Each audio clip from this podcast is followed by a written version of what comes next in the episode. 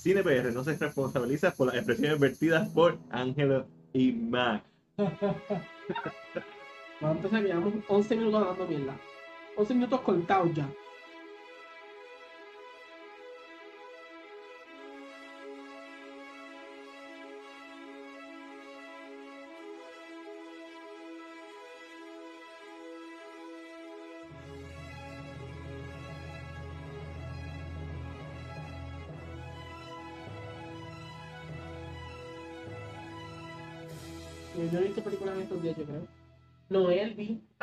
Película en Netflix.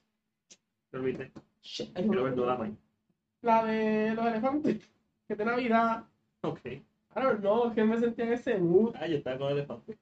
Que Te envié la foto de la película. Estúpido, te envié una foto por WhatsApp de la película y elefante y tú jaja te reíste. Ya, con mucho caso tú me No haces. sé, no sé de qué me hablando. Saludos, gente. Aquí Mac 10 Rodríguez de Cine PR junto a. Ángelo. Para traerle una nueva edición de Cine PR Presenta el resumen de la semana. Ha pasado tanto de Ah. la última vez que yo creo que hice esto que no sé ni cómo hacemos esto. Pero ya estamos aquí, como siempre, Ángelo. Vamos a empezar por lo que vimos. ¿Cómo que vamos a empezar con lo que vimos, Mariel? Tú llegaste de dos semanas de vacaciones de Taipolandia. Eh, Está lejos un cojón el viaje. A mí está lejos, pero la gente, a mí, la gente de, Pero de eso, Cine eso significa que los aviones vi muchas películas, además de Y dormir. no solo eso, la gente de Cine PR vio un poquito de tu travesía porque estuviste manteniendo al tanto al público de lo que estabas haciendo. Correcto. Tengo todavía 258 videos que editar. No es que son 200 que tengo que editar, sino que cantitos los voy uniendo para hacer un solo video. Y esos son como, honestamente, sobre 10 videos más. Pero que te- todavía falta material por ver. Pero Sí, entonces yo sé que no, tú, eh, vamos a cambiar un poco el sistema. Yo sé que tú empiezas con lo que vimos en la semana. Ajá. Pero te voy a hacer la pregunta, ¿verdad? Eh, Conectando que estuviste de viaje, sé que fuiste al cine mientras estuviste fuera del país. Correcto, Vi Terminator Dark Fate y vi The Addams Family. Fuera. O sea, en, En el cine, cine, en, el cines, en cines como tal. Exacto. No en el avión, esto no son No, no. películas de avión. Te pregunto, lógicamente la experiencia de un cine es la misma, la pantalla es igual, eso no cambia, pero la experiencia de comprar taquillas, y yo sé, ¿verdad? Le- que para el público que no conozca, en Tailandia se anuncia o se pone el himno de Tailandia con las fotos del rey y la gente tiene que pararse. Correcto. So, cuéntame un poquito de esa experiencia. Ok, eh, fui a dos cadenas de cines diferentes. Eh, eh, no me recuerdo los nombres. Una de Mayor Cinema Complex, esta fue la primera que fui donde vi Terminator Dark Fate. Y fui después a otra.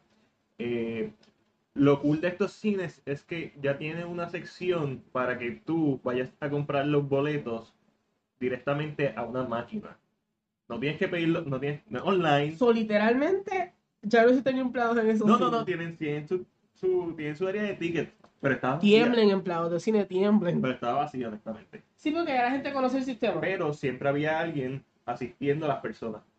Entonces tienen, como, tienen como una recepcionista, un booth de recepcionista, tiene a esta persona eh, ayudando a las personas en las que están en la máquina que quieren pedir sus tickets, ¿verdad? Sí, básicamente... Es como decir máquina- que en las máquinas de, de acá en Puerto Rico hay una persona porque los viejos nunca saben cómo sacarla. Sí, exacto, pero imagínate que debes de tú pedirlos por Caribbean Pay, lo puedes hacer en la máquina. Y puedes Lo puedes comprar al momento Al en la momento, máquina. No es recogido, es compra Es recogido. correcto. Y también eh, hay una persona de candy, eh, hay una selección bien grande de buckets y, y de popcorn, múltiples popcorn que puedes coger, por los, los dulces regulares que uno come. Qué curiosidad, no sé si la gente vio que Matiel tiene una, ¿verdad? Un bucket de, De Terminator. de Terminator. Pero la curio- esto es una curiosidad que Matiel me presenta después. ¿De dónde viene el bucket, Matiel? De México, lindo y querido. Sorprendentemente, mi gente no lo producen en Tailandia, sale de México. Eso es algo que siempre se ha hablado y Matiel y yo siempre hemos hablado. México produce mucho Mucho material de, de promoción. de promoción y cine, hay mucha compañía y Matiel me enseñó el bucket y me dice, mira lo que dice abajo. Exacto. Que es una curiosidad que por la gente dice, ay, porque estamos en otro lado del mundo, sale mejor. No, está en México. Entonces, obviamente en las máquinas uno elige la silla, igual que ahora mismo, que es lo que está haciendo Puerto Rico, pero allá en- es en todos los cines. Y lo del rey es exactamente, u- eh, sale el himno y sale como que una propaganda del rey. Allá el rey es una figura bien importante, especialmente este es el hijo de, del rey que más tiempo ha estado reinando, estuvo sobre 70 años, desde 1930 y pico hasta el 2016 estuvo su papá reinando y ahora él el que era príncipe y ahora es rey, pues le toca y, y tiene un zapato grande que llenar. Pero la gente se para y nunca los cines estaban llenos, quizás fue por la hora que fuimos, porque fuimos temprano siempre, pero no estaban llenos, pero siempre había gente y siempre se paraban y la primera vez fue como, ¿qué, qué está pasando?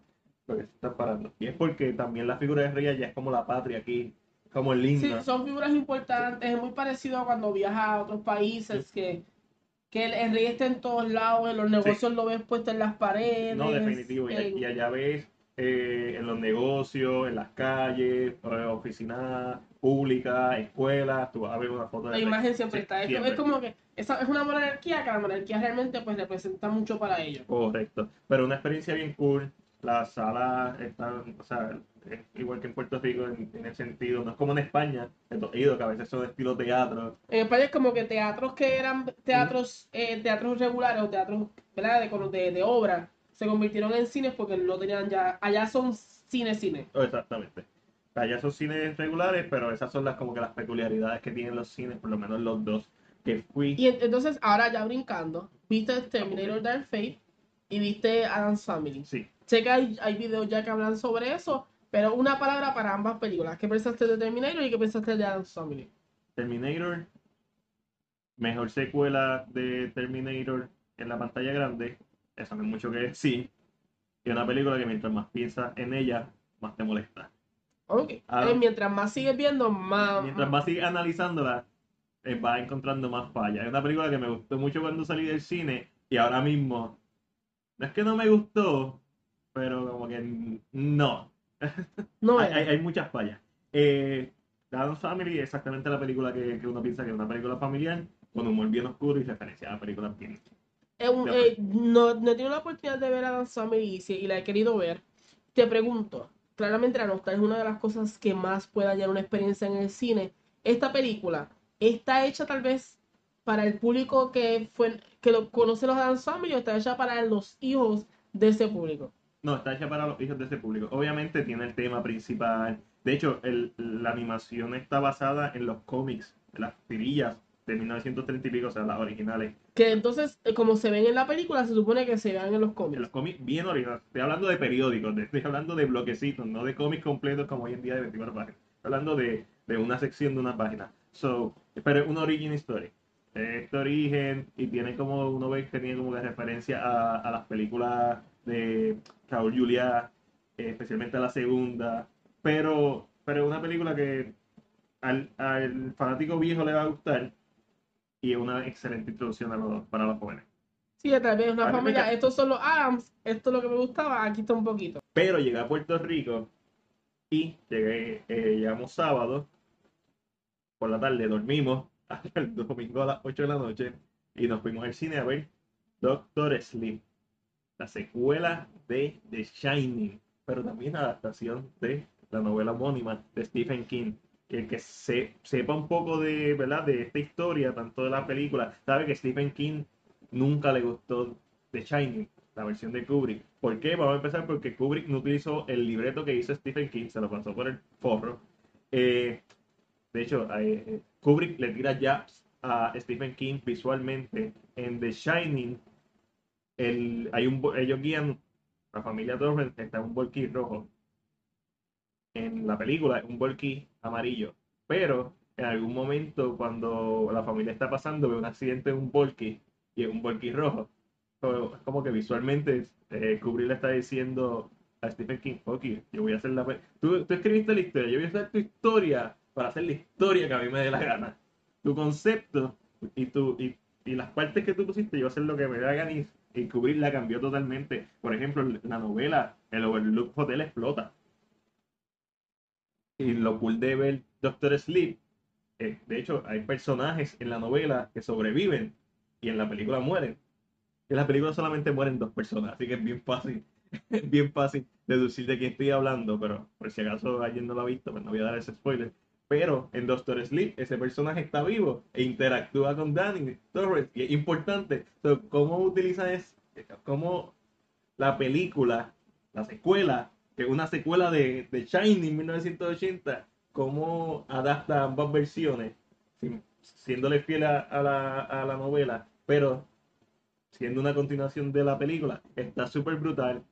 El principio y el final es sólido. Me hubiera gustado que el, que el final hubiera sido un poquito más largo, que hubiera sido un poquito más intenso y que hubiera aparecido un poquito más de fantasmas o lo que sea que son. Y el medio está brutal porque es, una- es un misterio. Creo que a ti te va a gustar mucho porque es un misterio, no es tanto horror. Tiene un jumpscare solamente que viene al principio de la película. Y, y a mí me gustó mucho. Está en mi top 10 de mejores, pero está número 10, número 9, o sea que de seguro va a salir. De seguro alguna película nueva No, de, de seguro va a salir. De seguro va a salir. ¿Por qué? Porque después de eso, esta semana me invitaron a ver Charlie's Angel y no la fui a ver. Me invitaron a ver Ford vs Ferrari y no la fui a ver. Me invitaron a ver Motherless Brooklyn y esa sí la fui a ver. De Edward Norton. Está súper buena. Lenta como ella sola. eh, a veces trata de tocar temas que qui- quizás eh, alargan la trama más de lo necesario. Pero cuando termina, es una buena experiencia. Un, en una, una historia neo-nord, de detective, de crimen, de venganza. Kind, kind of bien interesante. Me dio gusto ver. No, quizá, no necesariamente que repetiría ver inmediatamente cuando salga del cine. Nominación para Edward. No creo. Muy buena la actuación. Y, y la historia muy buena. Pero no creo. No creo. Honestamente creo que la competencia es demasiado dura. Eh, y vi mi última película de mi top 10 de películas anticipadas. Salí de ver Motherless Brooklyn y fui a ver The Irishman en la pantalla grande. Yo sé que la película estrena en Netflix el 27, pero todo el que tenga la oportunidad de verla en el cine, hágalo. Son tres horas y media. Son tres horas y media en donde vas a estar viendo un masterclass de cine. En todos los sentidos. Actuaciones, narrativa, edición, música, eh, fotografía. La película se nota que está hecha en film. Ese- como que ese granizado que hoy en día no se ve. Y enriquece la experiencia. Es un peliculón. Los efectos visuales me encantan están 90-95% de ser perfecto. Uno siempre nota como que el brillo de los ojos es artificial o la parte de arriba de la comisura de la boca a veces se ve extraña. Sí, estos lugares que son difíciles trabajar en, como en, en efecto, porque pues los movimientos son difíciles, son no. Sí, sí se nota, pero es algo que notas como, eh, subconscientemente, algo que es como que ¿qué me molesta? Hay algo que no se ve bien, pero no sé qué. Y tienes que, como la película es tan larga y tienes tanta oportunidad para ver los efectos porque es constante los efectos, tanto en De Niro, Al Pacino como en Joe Pesci. Pero están brutales. Es, es como, como te digo, es ese 10 o 5% que te jode porque está a punto de ser perfecto. Pero es súper brutal.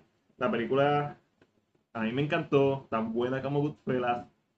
Narrativamente no se parece, el ritmo de Goodfellas es mucho más rápido, pero está un poquito más lenta, pero excelente película. Está en mi top 5 de mejores del año. Y el a Doctor Sleep un poquito más para que está a punto de salir.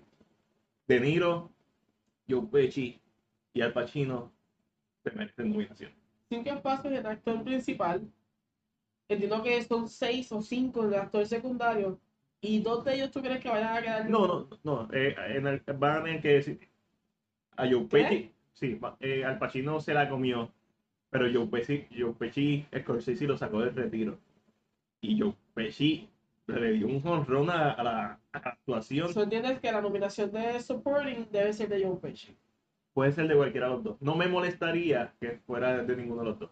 Entiendo que de Joe Pesci porque Joe Pesci está más tiempo en la película que el Pacino, pero el Pacino, el papel de él cuando llega es una explosión.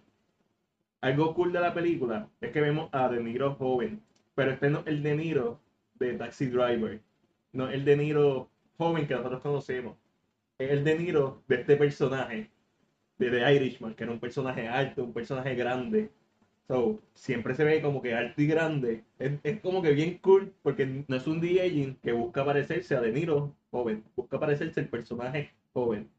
Es un poquito raro de explicar, pero está brutal. Es un peliculón. Scorsese lo deberían también nominar a mejor dirección, mejor edición. Esta película tiene demasiadas cosas buenas. Es de top 5 del año, definitivo. Y estrenó Disney Plus el martes 12 de noviembre, estrena en Puerto Rico. Estrenó el nuevo, estrenó el, estrenó la nueva, lo que se llama la nueva competencia. Empezó la guerra de, de- de El- streaming el services. streaming services, I mean, Amazon ya estaba, ya estaba Netflix, Hulu. ya estaba Hulu, pero eh, al entrar una compañía como Disney, con, con un- una filmoteca un poquito más pesada en el aspecto de nostalgia y de control, entendemos que la, la guerra empezó a moldearse un poquito más. Y, y ya se registró, ya dieron los números y tienen 10 millones de suscriptores ahora mismo. Ellos esperan que para el, el 2024 tengan 60 millones de suscriptores. Ah. Eh, Netflix sigue siendo el caballo, con ciento y pico, como 150 millones de suscriptores. Sin embargo, hubo un pequeño problema. Yo, por ejemplo, yo estaba despierto de madrugada porque tengo jet lag me conecté desde mi celular sin ningún problema. Y vi The Mandalorian, vi un el primer episodio de Las Gárgolas, vi el primer episodio de DuckTales, la serie original, vi The War According Jeff Goldblum. Tú sabes, cositas que quería ver que tenía curiosidad ah, de ver. Y por la mañana, cuando la gente se empieza a conectar, me dicen no puedo. Pues yo pienso que es porque ¿verdad? hay algún tipo de avería por la gran cantidad, porque ah, la mayoría de la gente se despierta a las 7 de la mañana. Pero ¿qué pasó? Disney Plus oficialmente ahora va a estrenar el 19. Cuando Disney dijo que estrenaba el 12 en Puerto Rico. Puerto Rico, Estados Unidos, Canadá y Puerto Rico va a estrenar el 12. Y porque la gente le preguntó y Disney lo puso público. Y ahora salen con que estrena el 19. ¿Por qué? Porque no todas las compañías de teléfono y de internet están conectadas con Estados Unidos. Yo entiendo que eh, aquí en Puerto Rico tuvo que ver mucho, Estados Unidos también tuvo muchos problemas técnicos. pero yo, en, en cuanto a la conexión, yo entiendo que ver que en Puerto Rico tuvo que ver mucho en que mucha de la compañía de cable o de telefonía de aquí es de aquí. Por lo tanto, hay que eso como que no se cuadró bien. Tal vez Disney se confió de decir, ay, todos son compañías americanas lo que hay allí. Lógicamente va a funcionar porque por lo menos al sol de hoy en mi celular me funciona. A mí también, perfectamente. Yo soy. ¿verdad? Esto no es tan sponsor, pero yo soy T-Mobile. Y yo soy Taiwan también. eh, Y me funciona súper bien. De momento hay un lagging, pero lógicamente tiene que ver con la señal. Pero me funciona súper bien y yo puedo hacer en mi PlayStation. Esto es un truco, no quiero que me vengan a botar de ningún lado. Pero yo hago que mi PlayStation tome señal de mi celular, entro a Disney Plus, lo desconecto y conecto mi internet de Liberty. Y no se me cae en ningún momento y puedo verlo Sí, no gastas la data del teléfono. Exacto, y puedo hacerlo de esa forma. Lógicamente estoy confundiendo el sistema, entiendo un poquito. Y ahora, ahora por mala pata llevo a casa y se me cae el sistema y nunca lo puedo ver hasta el 19. Pero sabemos eh, de gente que ha intentado hacer eso y no ha podido como quiere entrar. Gente que ya que ha entrado a la plataforma. ¿Qué pasa? Yo entiendo que la situación aquí está en o estriba en que Netflix está bien establecido en ese aspecto. Tiene, tiene los años de bagaje. Cualquier problema que esté pasando Disney ya Netflix lo pasó hace años. Eh, entonces cuando Netflix empieza, yo creo que yo no me recuerdo nunca del primer momento en que Netflix empezó. Yo entiendo que Netflix empezó bien low key y mucha gente lo compró. Y Sí. en ese aspecto empezaron a mejorar. Exacto. No como Disney Plus, que tiene el nombre de Disney y sabes que se te van a meter millones y millones de personas de cantazos y, o sea, va a tener estos problemas. Yo, la- el, el sistema va a mejorar. Eh, estoy, Tiene sus cositas. estoy, si tiene sus cositas, estoy decepcionado con el material original.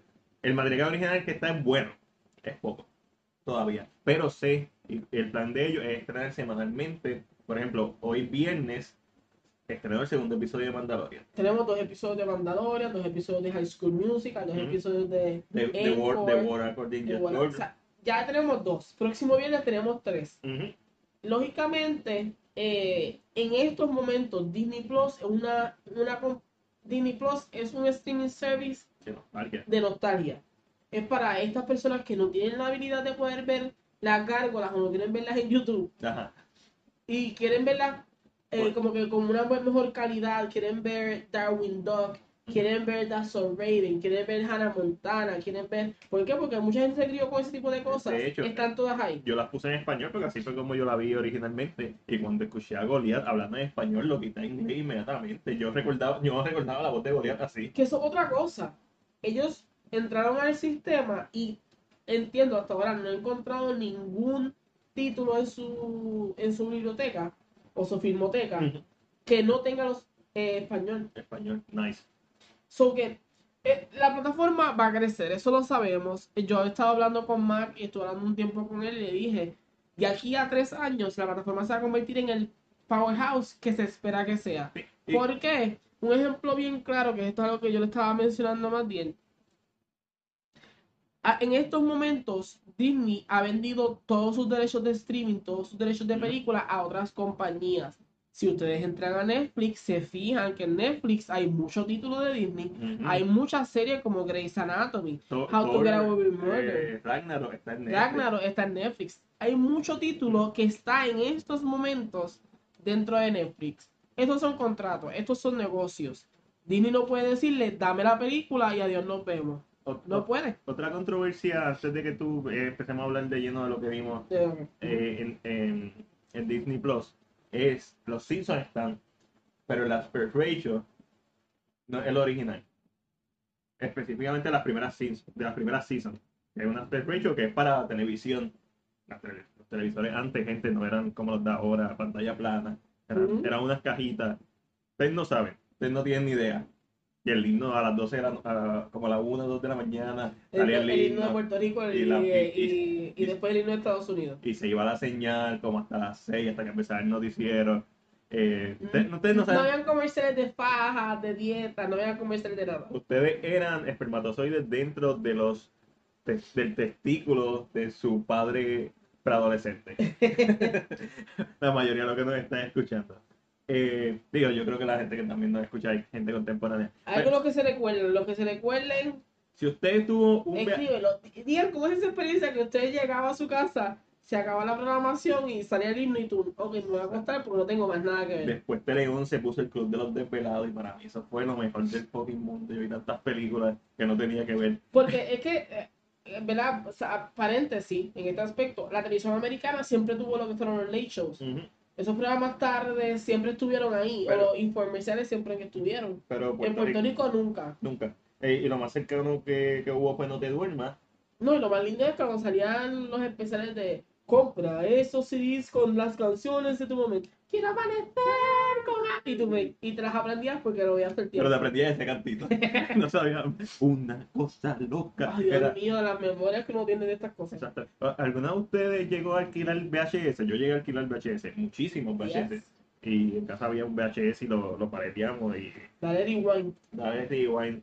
Yo recuerdo alquilar las películas de Ninja Turtle en VHS, la 2 y la 3, porque la, yo la había visto. Eh, y, y un montón de otras películas. ¿Qué vimos en la plataforma? Yo sé que tuviste más Yo vi todo.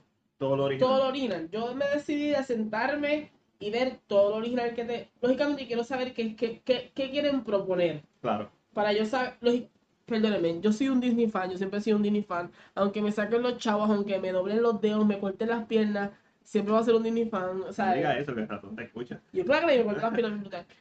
Yo, a mí, porque me gusta, siempre, es un material que siempre he estado con él, siempre lo he visto. Disney Channel, por lo menos en mi casa, siempre tuve la oportunidad de poder verlo. So, me, crecí con el material, so, me- es algo que como que llevo. So, yo decidí ver todo lo que estaba original. Háblame de lo que tú sabes que yo no vi. Ok. Eh, material original que tienen, que yo sé que tú no viste porque viste Mandalorian, viste The World Accord- According to Jeff, viste, ¿qué me has visto original? Yo no viste nada más original. Eh, vi, vi lo de Marvel, lo de Expanded Universe, Expanded the Sí, que es Universe. como un corto pequeño, Sí. también lo vi. Pero eso vamos a hablar la- Pero original, original, tienen Encore. ¿Qué Encore? Encore es este tipo de documental para los fanáticos de lo que es el teatro musical o este tipo de cositas que trata eh, la, productora de Christine Bell, que es quien hace de en Frozen 2. Ya. Y trata de esta, ella lo que está, es como que si, eh, no es que no sé, estoy buscando cómo explicarlo. Ella busca esta escuela que tal vez en el 1995 hicieron Beauty and the Beast en su teatro. ok.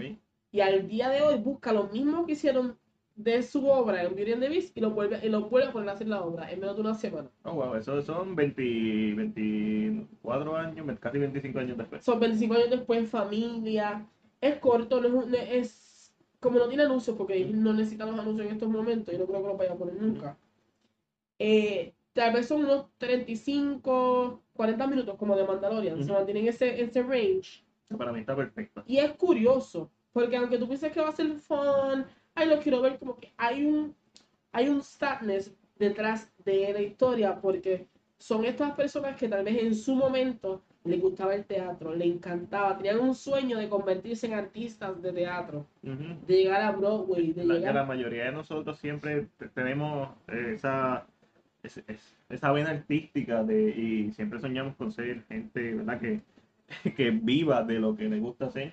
Y, y- y- y hay como una pena dentro de la misma historia por el simple hecho de que no lograron, lógicamente no todo el mundo va a ser estrella.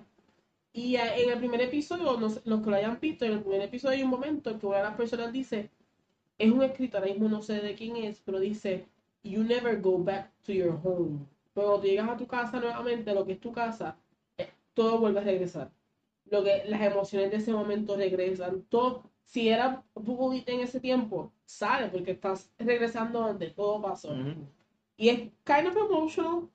Y te puede dar como que en el, en el pecho. Pero es interesante. El primer episodio es de Anne y el segundo es de Beauty and the Beast. Cool. Gente, recuerden que como la serie de Encore, nosotros no vivimos de cine PR, así que puedes ir a nuestro Patreon para ayudarnos a vivir de eso, especialmente porque yo me quedé sin trabajo, llegué de las vacaciones y Uh. me votaron. Eh, no por nada en particular, no necesitaban ya de mi servicio, así que si puedes ayudar a un alma en pena que necesita tu ayuda, tengo las, mos- lo- las moscas en la cara, ya mismo hago el anuncio. Pero nada, entonces viste Encore, ¿qué más viste? Lady and the Tramp. Pero tú también la viste. No, vamos yo la vi. No, ¿No la viste? No la vi. Ok, pues vi Lady and the Tramp. El, Muy buena decisión. el remake live action. Es un remake live action hecho con Tessa Thompson y no sé quién es el actor, perdóname. Pero no sé quién es. Estuve a punto de ver primero la animada y después el remake, pero dije, creo que voy a ver el remake primero y después volver a ver la animada porque me, si veo la original, que probablemente es mejor, me va a dañar la experiencia de ver el remake. Pues mira, eh, yo pude ver lo que fue Lady and the Tramp. La mejor decisión que puede haber tomado Disney es la película se supone que saldrá en el cine. Una película que estaba planificada para salir en el cine en, en tiempos de Navidad. Lo mejor que pudieron haber hecho es ponerla en el streaming service. ¿Por qué? Porque se siente una película de un streaming service. Hoy, Se siente una película buena dentro de un streaming service. En el cine iba a ser un flop. sí, estoy de acuerdo. Eh, los efectos especiales de la película son flojos, más en el momento en que los animales están hablando ok. o en el momento en que los animales están en una conversación, se nota, se ve, se siente que es CGI, Pero eso, eso quizás viene con el presupuesto. pero a la misma vez, al saber que es un streaming movie, no te molesta. Es súper simple, es una Es- Christmas movie. ¿Es la mejor película live action remake que ha hecho Disney este año? ¿O Aladdin sigue siendo la caballota? Si vamos a efectos y a todo No, no, en, a en- película. en película, yo siento que uf, uf, me, voy a dejar pensar, porque así te iba a decir que si vamos a efectos y a todo lo demás, Aladdin se la lleva. Sí, eso no. Pero en comparación de película, Película. siendo película a película, Pues, ellos tienen Dumbo, Dumbo está fuera de la- no, pero no, es que no solo es eso, es que Lady and the Tramp sufrió, que es algo que tú vas a notar cuando veas el original, de que una de las canciones que está puesta en la película, que es de Siamese Cat Song, eh, es un estereotipo de, ah, de los asiáticos, en la animada, y es racista en ese tono. Técnicamente se la cambian en esta, son mejora y hace lo mismo que hace Disney ahora con sus películas, que es hacer un live action para mejorar esos errores que existieron, ese racismo que existió, para mejorarlo. Mejor, me voy a ir con Disney, de verdad, me voy a ir con, me, que, perdón, me voy con Aladino. Recuérdate que Lion King también salió algo. Para mí, Lion King Lion King perdió su magia.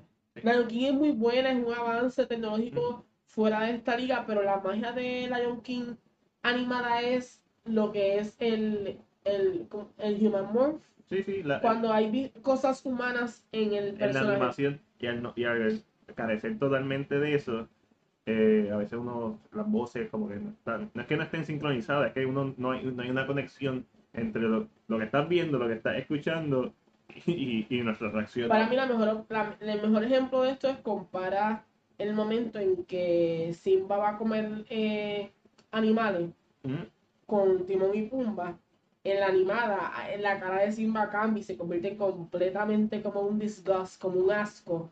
y se le ve. En esta, como que lo hace, pero siendo un animal, no puede hacer esa pasión porque no tiene la misma... No tiene las pasiones humanas y no, y no puedes exagerar las Exacto. pasiones. No hay- Eh, entonces lo pierde. Sí. Y pierde esa magia. Ok, ok.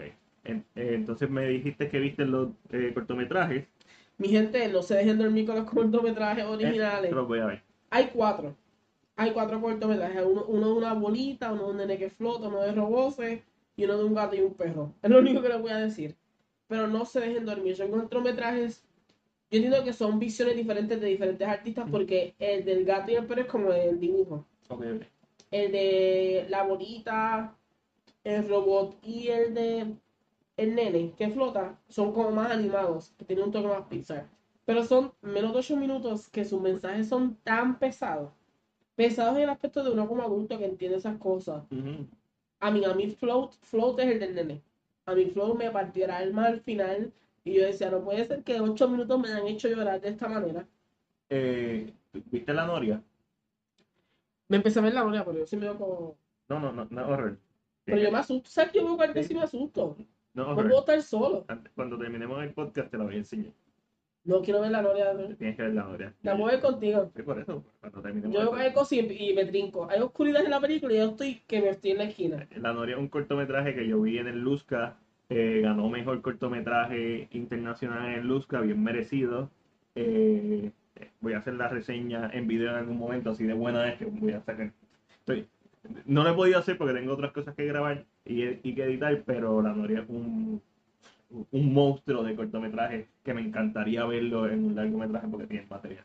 Eh, pero después el director lo tiró en Vimeo, creo, en YouTube, y, lo, y se puede ver online. Y todo el mundo tiene que ver La Noria. Busque La Noria online, cortometraje 2018, 2019, 2019 actually.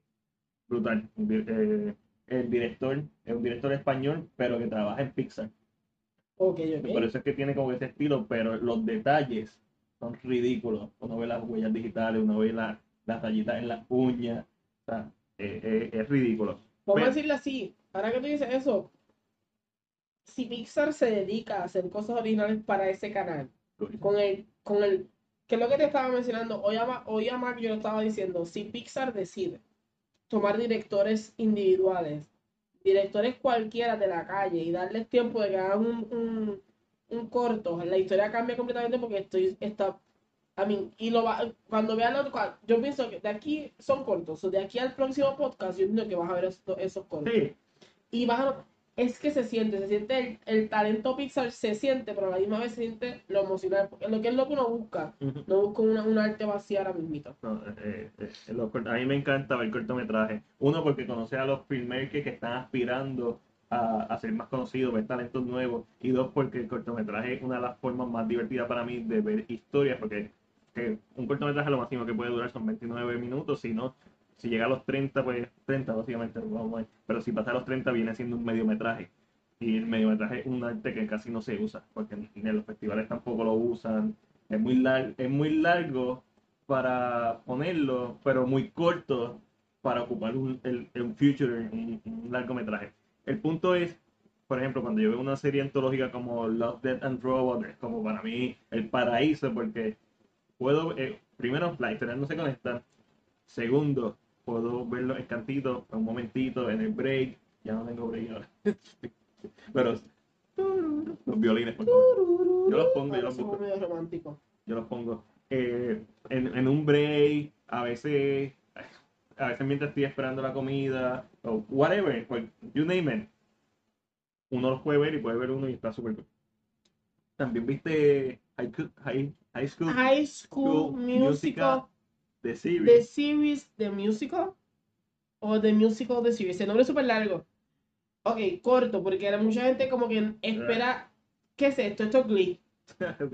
Literalmente yo empecé a verlo y para mí esto es Glee. Ok. Que el basic, eh, la historia básica es esta. Llega esta maestra de teatro a la escuela donde se grabó la película de High School Musical y le sorprende que no hayan hecho un musical. Ah, Y lo quiere hacer. Eso es todo. ok, perfecto. Si eres fanático de High School Musical, De Glee, la música, hay canciones originales, son actores que son como que nuevos. Es, es interesante. Si te gusta eso, lo puedes hacer. ¿y qué me dices de, de la serie de Forky? Que no es una serie, son como cortometrajes pequeños, ¿verdad? Forky es- es- son como shorts. Eh, al momento solamente me el primero que se llama What is Money? Y es Forky haciendo preguntas, como Forky es. Como que, ¿qué es dinero? Yo no sé qué es dinero. Y está la comedia de Forky, pero tal vez un poco un detalle de lo que es el tema real. Sí, que es una algo que ta- es, para niños pequeños, con, ¿verdad? Y ese tipo de preguntas que ellos tienen y cómo tú, ¿verdad? Cómo explicárselas de una manera graciosa, ellos entiendan no, sin necesariamente eh, irse muy serio quizás en el tema. Todo el que vio Toy Story 4, ¿verdad? Sabe que el tipo de personaje que es Porky, eh, independientemente de gusto o no, y para mí es un personaje perfecto para los niños. Es un buen concepto. Porky o cualquier personaje explicando cosas. Eso está súper cool. En, en- el pasado, Mr. Rogers era el que hacía eso, con temas a veces fuertes y pesados. Yo creo que por ahí es que se está yendo Disney eh, con Porky. Pero no lo he visto. Así que, Ángelo, ¿qué más viste? Otra cosa que vi, ¿verdad? De estas cosas cortas que estaban en lo que era originales, vi Marvel Hero Project. Eh, es interesante, es más un toque documental, un toque más historia de, superación. Eh, trata de verdad de estos niños que tienen historias que son, son historias que necesitan contarse, son historias que tienen que salir a la luz pública, son historias que tal vez el mundo debe conocer. Eh, tal vez son niños conocidos en la comunidad donde están, eh, o este tipo de cositas. El primer ejemplo es de esta niña que le falta, ¿verdad? Nació con, con el brazo, ¿verdad? Eh, Le, fa- falta su brazo. Y cómo ella ha buscado de que niños con la misma condición puedan lograr un inventar, crear, hacer un mundo, un mundo más igual. Eh, Marvel decide usar escrit- eh, dibujantes y escritores Ah, eso está cool. de su equipo, eh, y es cortito, no es muy largo. Eh, deciden usar escritores de su equipo, y es más, este, eso no sé si dibujante, ¿cómo se llama? Cari- no sé cómo se llama eso. no- Artista, artista. son de- artistas, artistas de, de sus cómics, y le dan un jacket que tiene un logo, como si estuvieran haciendo un squad de esos niños que son Ah. importantes, y le dan un cómic que tal vez tiene unas 5, 6 o 7 paneles donde está el, el niño en el cómic. Y es como la idea, es, es, yo siento que es más como un Ah, agradecimiento. sí, yo, yo, yo voy a parar este podcast y voy a ver eso. Es como un agradecimiento a esos nenes que hacen cosas muy distintas, que son nenes, porque no pasan de 15, Ujú. y que con sus situaciones las llevan a otro nivel. Ujú, ujú. Y es, es realmente es, es feel good, es como un documental que tú lo puedes ver y como que te da, pero entiendo también que lo que están tratando de hacer es eh, enseñar estas historias que tal vez no todo el mundo conoce, yo sé que tienen la plataforma para enseñar todo esto bien. y lo enseñan. Y además de eso, vi, hay dos cositas más que vi, son cortas también, vi Fun Days Sundays, Eh, que son manualidades ok. a base de Disney. Ok. Una carpa de Dumbo, una, una colita de la sirena, son manualidades para hacer con la familia. Ese está cool. Eso es como un programa educativo, igual que lo de Porky. Exacto, es como para, es, es como para que la familia tenga algo. Y No vi, hay otra cosita que se llama Imagineering. Es Imagineering. No me sé otra parte. Y a- pri- el primer episodio habla de Walt Disney. Cómo creó el parque, o sea, cómo llegó a lo que es el parque. Y el segundo episodio lo mismo, es continuando esta historia. So, son cortos, ahora mismo lo más pesado en historia, lo más pesado que trajeron son las cosas que creo que nosotros vimos. Noel, Yo no vi. Viste, Noé. María tampoco vio eso, déjame decir un poquito No me Noel. interesa, Noé. Pues Noel, yo, Todavía, todavía falta Thanksgiving. a mí yo amo la Navidad, yo cualquier cosa que tú me pongas yo la veo.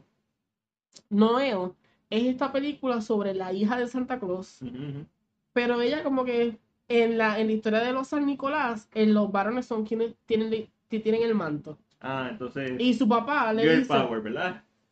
no tanto, No, Es- ¿dónde es no se siente el girl power, no te creas, hasta No, el final. ¿Qué? Ah, bueno, pues se siente. Pero no es como que te lo tiren en la cara, porque llega un momento como que el papá le dice, ah, sigue haciendo tus postales, a todo el mundo le encantan. Y ella crece con eso, Oh, con esa idea, se conoce todo de su papá, pero ella crece siempre haciendo eso. A quien le toca es a su hermano, que el actor es, me cago en nada. Oh, se me olvidó el nombre de él. Es, es comediante, es de Saneo. Eh, Bill Harder. Ese mismo. ¿Cómo tiene- tú sabes que es Bill Harder? Me dijiste comediante y y el que está pegado ahora mismo es Bill Harder. Es Bill Harder el que hace de Nick, pero él no tiene la magia. ¿Qué sucede? En esta historia se supone, spoiler alert, se supone que quien sea Santa Claus o quien tenga la magia tenga el twinkle de los del ojito, puede hablar cualquier idioma, este, hay como unas, unas cositas. Y So, ella, ella le dice a, a su hermano, Aladdin. casi, ella le dice a su hermano, vete y cógete un weekend. Y ella lo... No, él se va y se va a dar clases de yoga a otro, a otro, a otro lado. que le toca a ella. No, y ella, ese es el punto, tú dices, va a tocarla a ella, ella no, a ella la odian, él va, ella va a buscarlo, ella llega a donde está su hermano, lo busca y su hermano le dice, es que tú nunca has servido para nada, tú eres una princesa, te gusta hacer las cosas a ti. So, it's kind of- tú piensas que va a ser una historia, pero de momento se te vira un poquito porque te da como en el pecho y tú dices, ya, le están dando en la cara, literalmente le están diciendo, tú no has hecho nada, tu papi hizo todo por ti. Lógicamente al final sabemos que ella va a terminar siendo la próxima santa, pero ella no cree en ella. Hasta, lo lindo de la historia es que ella reparte regalos y a mitad de su noche todavía no cree que ella es santa. ¿Ah? Porque el uniforme sigue siendo grande. Supone que el uniforme cuando ella Está muerta. crea en ella se amolda su cuerpo. No pasa hasta como a mitad de viaje, se olvida de dar regalos en Grecia. Y tú como que... Y llega un momento dado que sucede algo y entiende que la Navidad no, no es tan solo dar regalos, hay gente que necesita más. O hay gente que es feliz a Ah, base cool. y como que ahí es que cuando de momento la, pie- la vean ¿Me a está- ella, ¿Tú me estás vendiendo la película? es brutal. Estoy haciendo un aquí, ni que voy me esté pagando para venderla. Mira, el, el año pasado nosotros vimos la de Russell Crowe, que a mí me encantó, eh, que esta versión moderna de Santa. Este año, eso fue en Netflix, ¿verdad? Sí. Este año Netflix vuelve a, a tirar la otra película de Santa, que es Klaus, esta vez animada, y también la voy a ver por, por eso mismo, y a lo mejor veo Noel. Noel, lo que pasa es que yo entiendo que eh, eh, llega este punto en que las navidades, las y que películas... conste, estamos hablando de Papá Noel, no Noel de CinePR, que es un bellaco. ¿Y ¿Qué pasa? Estas películas de Navidad, a veces, por lo menos yo en lo personal, no, no tienen que ser tan buenas para mí. Son como que feel good, me sentí bien, me gustó. Sí, sí. Y la película realmente llega a este punto que lógicamente nadie cree en que ya Santa Claus porque ya llega a los sitios y le dicen, eh, pero tú eres una mujer. Uh, Como que ella, y eso ya le está dando, le cala, porque el uniforme no se le acomoda. Hasta que llega a un sitio y todo el mundo empieza, Happy Christmas Santa. Y eso como que es la molde. Y cuando se monta, es Hannah Kendrick, se le acomoda ese uniforme. Tú dices, damn, es buena, es de Navidad, es super nice. Si ya tienes eh, el- la, la aplicación, la puedes ver en español, ponla y verla con una galletita y Yo un poco de no. leche. ok, ok, ok. Si tú no ¿Qué hablas- más original tú vas a tener ahí? si tú no hablas inglés, ponle subtítulos. Si son animaciones, ponle en español, ponle en doblaje. Pero los doblajes en español no me la explotan. Muy cierto. Es como que bien difícil para mí ver una película, no importa en qué idioma sea. Puede ser japonesa, puede ser eh, tailandesa. So, tú prefieres los subs. Yo prefiero los subtítulos que doblaje. El doblaje lo acepto cuando son animaciones. Y yo creo que aquí llegamos ya a lo que vimos los dos. Eh, A mí, ¿qué viste? Literalmente tú parece que tuviste dos cosas nada más. De no, lo que pasa es que yo vi cosas viejas, como, como las gárgolas. Viste Gárgola, Big viste otras cositas. Vi eh, lo de Marvel, Expanding the Universe. Yo estoy viendo Agent Carter. Ah, pues, pues. A los que son fanáticos de Marvel y tal vez no conocen a Agent Carter, les tengo una sorpresa. El Jarvis que sale en Endgame es el mismo que sale en la serie de Agent Carter. Uh. pues, Yo vi The World According Jeff Goldblum. Ese tipo es un poquito raro. Lo amo, pero es como No, raro. Sí, sí, yo lo amo, yo lo amo, punto. Eh, cuando yo vi The World According Jeff Goldblum, simplemente cuando leí Jeff Goldblum dije, ah, voy a ver esto. Cuando vi el título del primer episodio, que es Sneakers, que son los tenis, dije, eh, ok, esto es lo que se va a ir. Pero él logra que sea tan entretenido. Y el concepto de la serie es, te enseñan el mercado de, de el mercado, que hay un mercado. Hay convenciones de sneakers en donde las venden Que gastan dinero. Estamos hablando de cientos de miles. Esto es una tiradera para los que les gusta coleccionar Funko. Eh, eh, la gente que lo usa, los que lo hacen, los que lo hacen, o sea, como Adidas, los que han conseguido trabajo en YouTube haciendo reviews, los que han conseguido trabajo y son eh, personas de renombre creando sneakers original, creando tenis original. So, Y la serie me encantó por eso, porque es como aprender de algo nuevo. Pero mi pregunta sobre la serie, eh, a mí me encantó porque es, es como una persona que no conoce el tema, entra al tema, conoce un poquito más del tema en un periodo de tiempo corto. Pero ejemplo, el segundo tema es, es Ice Cream. Ice Cream. So, mi pregunta va a lo ser, quiero ver, lo voy a ver ahorita. vaya, va a ser la misma dinámica conociendo el, el helado, No. los helados de sabores. Es Jeff Goldblum, va a ser impredecible, básicamente. Eh, entiendo que sí, lo van a llevar a la fábrica, cómo se hace el proceso. Es más o menos esta misma idea de, de conocer un tema a ese, a ese de, de nivel. conocer un tema eh, eh, a profundidad en un periodo de tiempo corto. Para nosotros, obviamente, porque era mucho más tiempo. Eh, y obviamente vimos The Mandalorian. Tenemos que hablar de Star Wars. Oye, Ángel, eh, Leia tiene 8 minutos en The Rise of Skywalker. Ocho. 8. Eso, eso es mucho. Para una persona que está muerta, sí. Damn, kind of a lot. Eh, Normalmente, ¿cuál es el tiempo promedio de un artista en una si, película? si eres protagonista. eh, ok. eh, Protagonista fácil puede tener 10.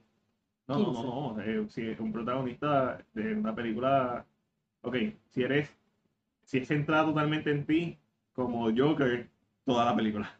Vamos a de una película que tiene muchos personajes como esta. Como, como Avengers, eh, Robert Downey Jr., 30 a 40 minutos. Y Captain América, 30 a 40 minutos. Eso incluye los momentos que están los dos puntos separados. Cuando está de fondo, todo. Sí, que tenemos que en esta, eh, quien más eh, tiempo en pantalla tienen son Kylo y Rey. Correcto. Eh, le pueden seguir por Poe y, Y Finn. y Rose. Eh, Rose también tiene que tener su, su tiempo en pantalla. Eh, Palpatine tiene que tener. ¡Oh! Palpatine tiene que tener su. Ah, el booster. O sea, Palpatine tiene que tener su tiempo en pantalla. La, la, la, Chewbacca, Chewbacca, la pata. BB-8. So, ella es un personaje minutos. secundario, pero low tier, en el sentido de, de ¿verdad? De, de su, su aparición, pero son ocho minutos. ¿Sabemos cuánto tiempo estuvo en otras en las películas pasadas? Eh, entiendo que en The Last Jedi estuvo más tiempo, pero eh, obviamente muchas de las escenas que se grabaron en The Last Jedi no se utilizaron para utilizarlas en esta. Porque si tú, ella desaparece básicamente de Last Jedi entre medio y vuelve a aparecer al final en la freaking escena, una de las mejores escenas de todo Star Wars, que es cuando esta se sacrifica. Que enseñan el speedlight. La gente. Hay, de la ciudad la gente tiene como un odio con la película. Pero esa escena para mí es tan Ah. impresionante. De, de- de la- lo que la gente El le molesta cuando es- le quitan el sonido, Wow, porque no, es- no hay sonido, es el. sí, brutal. tú- Y tú dices, Eso es una de las mejores escenas. Es, yo me atrevo a decir que ese está en el top 5 de de mejores escenas escenas de Star de Wars. Star Wars, de las más impresionantes. Es el sacrificio de este personaje y la forma en que ejecutaron la escena. Y el hecho de que vamos a usar el speedlight como un arma, vamos a usar la propia nave. Para mí esa escena cuando la vi en el cine para mí fue tan sorprendente. No, otra cosa. Otra cosa. Pero, de Mandalorian, ¿qué te pareció? De Mandalorian in between de lo que sería De, de, eh, Return of the de Jedi y Force Awakens. eh, me gustó. Eh, ya vi el segundo episodio y Matías no lo ha visto, solo voy a hablar del segundo episodio. Pero vi ambos episodios, el primero y el segundo. Eh, me gustó. Se- el, Vamos, segundo se siente, spoiler. el segundo se siente más lento. El segundo se siente un poquito más lento. Eh, el primero, lógicamente, están presentando personajes. Hay una emoción de que estamos viendo algo de Star Wars, estamos viendo algo de Dave Filoni y John Favreau. So, hay una emoción detrás del primer episodio. George Lucas también apoyando. Hay una famosa to- fotografía que está en las redes sociales De ellos tres. de ellos tres. Y sabes que cuando yo empecé a ver Mandalorian, uno, primero que me, me sentí inmediatamente conectado en el universo de Star Wars. Dos, La calidad. la calidad impresionante, eh, todo, Eh, los sets, los sets, los vestuarios, maquillaje, música, edición, volvemos, una serie de alto nivel, el CGI brutal, hay momentos que se nota que de que CGI de una serie, pero es el, volvemos a lo mismo, es un 10 o 5% que se nota y jode, pero el, el otro 90 está espectacular. Eh, los personajes me encantaron. Quiero ver más del personaje de, de Nick Nolte, que el extraterrestre del último planeta que llega. Eh, también está Waititi, hace de IG-11. No sé, ese se me hace fácil de recordar porque es Instagram. IG. IG-11. 11. Eh, que quiero también ver más de ese personaje. No sé cómo lo van a traer. pero me gustaría ver más de ese personaje o que, que sea otro droid de allí. Que tenga la misma voz. Ajá. Me gustaría ver a Waititi otra vez el personaje. Sentí lo mismo que sentí cuando vi Rogue One. Es como que esta es, a pesar que es un spin-off de Star Wars, se siente en una película de Star Wars. A veces en The Force Awakens y en The Last Jedi se perdió, se perdió la, la esencia con tal de dar una nueva esencia. No sé si me entiende. Sí, como que por crear algo nuevo perdiste esencia de lo que era realmente lo que De lo que era la original. Y eso no está nada malo porque ellas va eventualmente en el futuro, nosotros las vamos a ver y las vamos. en el futuro vamos a saber, cuando especialmente cuando veamos de, la, de Rise of Skywalker, vamos a entender esta trilogía y vamos a ponerla en el lugar que, que merece. Pero eh, eh de Mandalorian se siente como se siente como una película de Star Wars y ya dijeron Disney ya dijo aparentemente esto tengo que confirmarlo, pero aparentemente Disney dijo que no descarta la posibilidad de hacer una película basada en The Mandalorian, o sea, no, no, una, no un remake de la serie, sino una continuación. Y una de las cosas que yo pensé cuando vi el ¿Una película para su streaming service? Podría ser, o una película, eh, entiendo que para su streaming service. Sí, porque ya, ya es más seguido, es más fácil. Que... Y esto no es algo nuevo, lo vimos con series como Firefly, tiraron la película Serenity, lo, ah, eh, Downton Abbey, ¿Qué se llama la serie? Hizo una serie, entonces tuvo su película. Una película y tuvo su película, la película de 24. O sea, esto es algo que ha pasado y se está convirtiendo como que en un trending. Pero una de las cosas que yo pensé cuando vi el primer episodio de Mandalorian es esto, todo lo que me está enseñando tiene el potencial de ser una película. Y no solo eso, eh, lo presenta de esa manera y tal vez una historia individual se puede desligar fácilmente una cosa de otra, porque lógicamente es un Mandalorian, tiene su historia, hay, hay, hay, cosas que se pueden usar. Un, un elemento que me gustó de la serie, eh, uno, la acción me gustó mucho, de acción western, se siente bien clásico, se, se siente bien Feloni, se siente bien The Good, The Bad and The Ugly, se siente bien Clint Eastwood, que eso es una de las cosas que yo estaban buscando hacer. Pero imagínense en Clint Eastwood en, en el mundo de Star Wars, so, super nice. Eh, después entra el personaje de Carl Weather, que es el que básicamente que le da las misiones a ellos y le da el dinero, que ellos los casas recompensan, ¿verdad? Hasta donde lo llevan. Me gustó que rápido te enseñaran el Carbonite, o que ese easter egg super cool. Pero hay algo que no es que me molesta, me gusta. Y lo escuché cuando Ángel estaba viendo el segundo episodio y yo lo estaba escuchando. La música, hay momentos que me recuerdan la música de Rocky. Y no sé si es intencional porque está Carl Weather especialmente cuando estaban cogiendo los, los dinosauritos esos extraterrestres, parecía música de rock y parecía música de montaje, y es por la instrumentación, las trompetas y los tonos eran bien similares.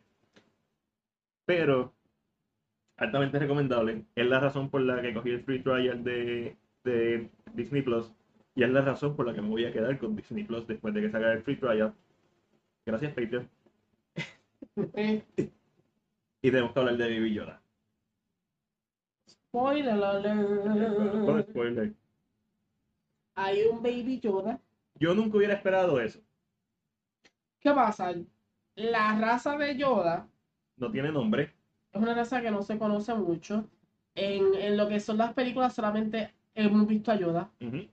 Eh, quien sigue series y otras cosas. Hay, una, hay, hay más. Hay una Yoda y creo que se han mencionado en cómics canónicos otras personas. Pero realmente quien ves muñequito y, la película es Jar, Jar, Jar, Whatever. y Yoda, son los dos que quedan. Y, todos son life size. Esa especie es como que es life size, no, no hay ninguno que sea malo y creo que uno en lo que es el Legend era un poquito más agresivo, pero como que era un Jedi. No hablan del episodio 2. No, no, no hables del Porque eh, Mario se puso a hablar y como que decía, ah, que dar spoiler, vamos a hablar de spoiler, ya no, no, a hablar del episodio. El, spoiler que, que, ya tú y yo conocemos. Pero... Me dijiste que es más lento y eso es suficiente. Es más lento. Hay más desarrollo de, de, eh, de, la historia, porque no, la historia es... Ni tanto. Ni tanto. Siento que es más presentándote tal vez... A los personajes. no, porque no hay más personajes. No. Lo único que vemos son a los Sand People, los vemos, los vemos en esta historia. Vemos al Baby Yoda, vemos al actor que me dijiste, a Nick Norty. A Nick Norty y vemos al Mandalorian. No vemos a más nadie en esta. Pero es más, yo creo que esta historia la hicieron para presentar algo de Baby Yoda. Ok, ok, cool. Ok, una continuación lógica de, de. Ahora él se montó en la nave, al final, Clifford. eh, un tener spoiler, pero al final del episodio, él se monta en la nave y se va. Lógicamente entendemos que ahora cambia un poco la historia porque se movió del planeta. Ok, Pero en esa historia era más para crear una, un- o para contestar unas preguntas de Baby Yoda, por decirlo ok, así. cool. So, eh, quiero ver, porque obviamente el, no, no voy a entrar en mucho detalle para la gente que no haya visto. Obviamente lo de Baby Yoda lo estamos diciendo porque ya está en las redes sociales. Es inevitable. Pero dos cositas. Cuando le hacen el, la hombrera, yo pensé en un RPG, en un MMO, como que doy, doy el currency, doy el dinero para que me suba el level del armor. Y me pregunto si al final de la serie va a tener su, ¿verdad? Todo- todas las partes que son armor las va a tener de ese metal. Y va a seguir haciendo upgrade a su armor. So, eso me parece súper interesante. Sobre todo que está el juego que se salió hoy, si no me equivoco, el de Fallen Order. Fallen Order, eh, que creo que va a tener elementos estilo RPG así. Me encantó eso, como que toda una referencia a, a, a los juegos en ese sentido de que tú puedes darle upgrade. Y, y la otra cosa es que cuando inmediatamente sale Baby Yoda, pensé en Old Man Logan en el cómic. al final termina con Logan matando a Hulk, el villano principal de Old Man Logan. Y al final él se queda con un bebé verde y se lo lleva, Baby Hulk. un baby Hulk. Y se lo lleva. So, estuvo cool ser esa. Como que... Vamos a hablar de la competencia. Uh, Netflix. Ya, ¿Qué pasó con Netflix? al igual que de Mandalorian, que ya confirmaron una segunda temporada. Netflix confirma la segunda temporada de The Witcher con Henry, el papacito, Superman, Cavill. Entonces tenemos que la otra competencia, HBO Max, va a ser un especial en donde va a reunir al elenco de Friends. Mi pregunta es, ¿va a ser el elenco de Friends o van a ser los personajes de Friends? Si es los personajes de Friends, creo que van a explotarla. O sea, me refiero, van a darle un hit porque Friends por X o Y razón es súper popular. Una de las series más populares que existen. Si son ellos juntos, como que creo que van a pegarla, porque son ellos juntos, Yo estoy loco por aunque ver. no sean los mismos. yo estoy, olvídate de Friends, yo estoy loco por ver The Witcher. The Witcher, The Witcher. mm. Mire, mi gente, vamos a hablar claro. Henry Cavill no sabe actuar. ¿Cómo? Este cabeza, Juan, ¿qué estás hablando? Ok, Henry Cavill tiene el mismo talento que Keanu Reeves. No, no, no. Henry Cavill es, no es que sea el mejor actor del mundo. Bueno, espérate, pero déjame terminar, déjame terminar lo que voy a decir. No. Henry Cavill tiene sus momentos muy interesantes como actor. Siento que lo mejor que yo he visto de Henry Cavill fue Henry V cuando hizo The Tudors. Porque le permitieron tal vez, tal vez es mala dirección, tal vez es quien esté manejándolo. Mira, Eh, tal vez es como, en ese aspecto es como lo uses a él como actor. Yo- ¿Qué significa eso para mí? Yo entiendo por qué The Witcher le está dando más protagonismo a las mujeres. Que eso fue algo que se, se mencionó, que los escritores dijeron que él no iba a ser el principal, aunque él es The Witcher, pero que su enfoque iba a ser, o la narrativa, iba a ser con las dos mujeres. ¿Por qué? Yo entiendo que si tú sabes que no es un strong suit como actor, a mí no es que no sabe actuar, pero si no es tan bueno, lógicamente tienes que dividir el talento para que visualmente las personas no digan, "Mm, esto como que no cuadra o ¿qué me emociona? Que lo voy a, pu- puede ser que le damos la pinguichi. no creo, ¡La pinguichi! no creo. Eh, ¿Qué emociona? Que va a estar en la, en la Yo bien serio, no creo. Y tú no crees. ¿Qué, qué emociona? Que va a estar en la, en la bañera. Eso es una muy- cosa muy emocionante. Me interesa la historia porque me gusta The Witcher, he jugado el juego, aunque me da miedo mi gente, yo soy un cobarde. Yo juego cualquier cosa y me asusto. ¿Viste Immortal? Yes. Que fue la película que le hizo antes de, de Man of Steel. Y vi The Man from Uncle, Ah, que tampoco es muy malo haciendo. Pero por me eso, encanta por eso es que me refiero que yo pienso que es la dirección. Puede ser. Yo, yo, yo no voy a- Porque cuando hace de, de, de, The Two- cuando salen de Tudors, no es como que, diablo, esto es un Jeremy Irons, papá. Sí, no. sí, sí. No es un Pero- Tom Hardy de la vida. Pero como que tú dices, ok. un Brad Pitt este año, que Brad Pitt para mí. Eh, y eso es algo que la gente tiene que aceptar. Es algo que tira- decir que alguien es un ejemplo. Vamos a tener este ejemplo ahora, y aunque ahorita vamos a hablar de eso, pero tener- Dwayne Johnson no es buen actor. Le- ¿Y qué pasa? no, Está eh, en todos lados. eh, Dwayne Johnson es como Batista. Yo creo que Batista tiene más range que, Dwayne Johnson. Y Dwayne, pero yo- Dwayne Johnson, Dwayne Johnson de Rock tiene más experiencia. Eso es. Eh, ¿Qué significa esto? Yo puedo decirle a ustedes que estamos muy para el pero controversial. The, The Rock es un likable bad actor. Igual que Keanu Reeves. Igual que Keanu Reeves. Eso estoy de acuerdo. Es un like y es que es tan bueno que tú no puedes como odiarlo No, no, no, no. Ninguno de los dos. O sea, Keanu Reeves, yo voy a ver todo lo que haga Keanu Reeves. Aunque sea el mismo papel, aunque tenga la misma cara, aunque no se vota haciendo Y nada. obviamente hay personajes que son más, eh, que él, él va a ser más eficiente haciendo. Por ejemplo, en John Wick, específicamente la primera, que Don Reeves no tiene muchos diálogos y se enfoca mucho en la acción. Pero visualmente funciona. Perfecto. Pero ¿qué pasa? Yo siento que con Henry de- están tratando de, de push him a actuar más.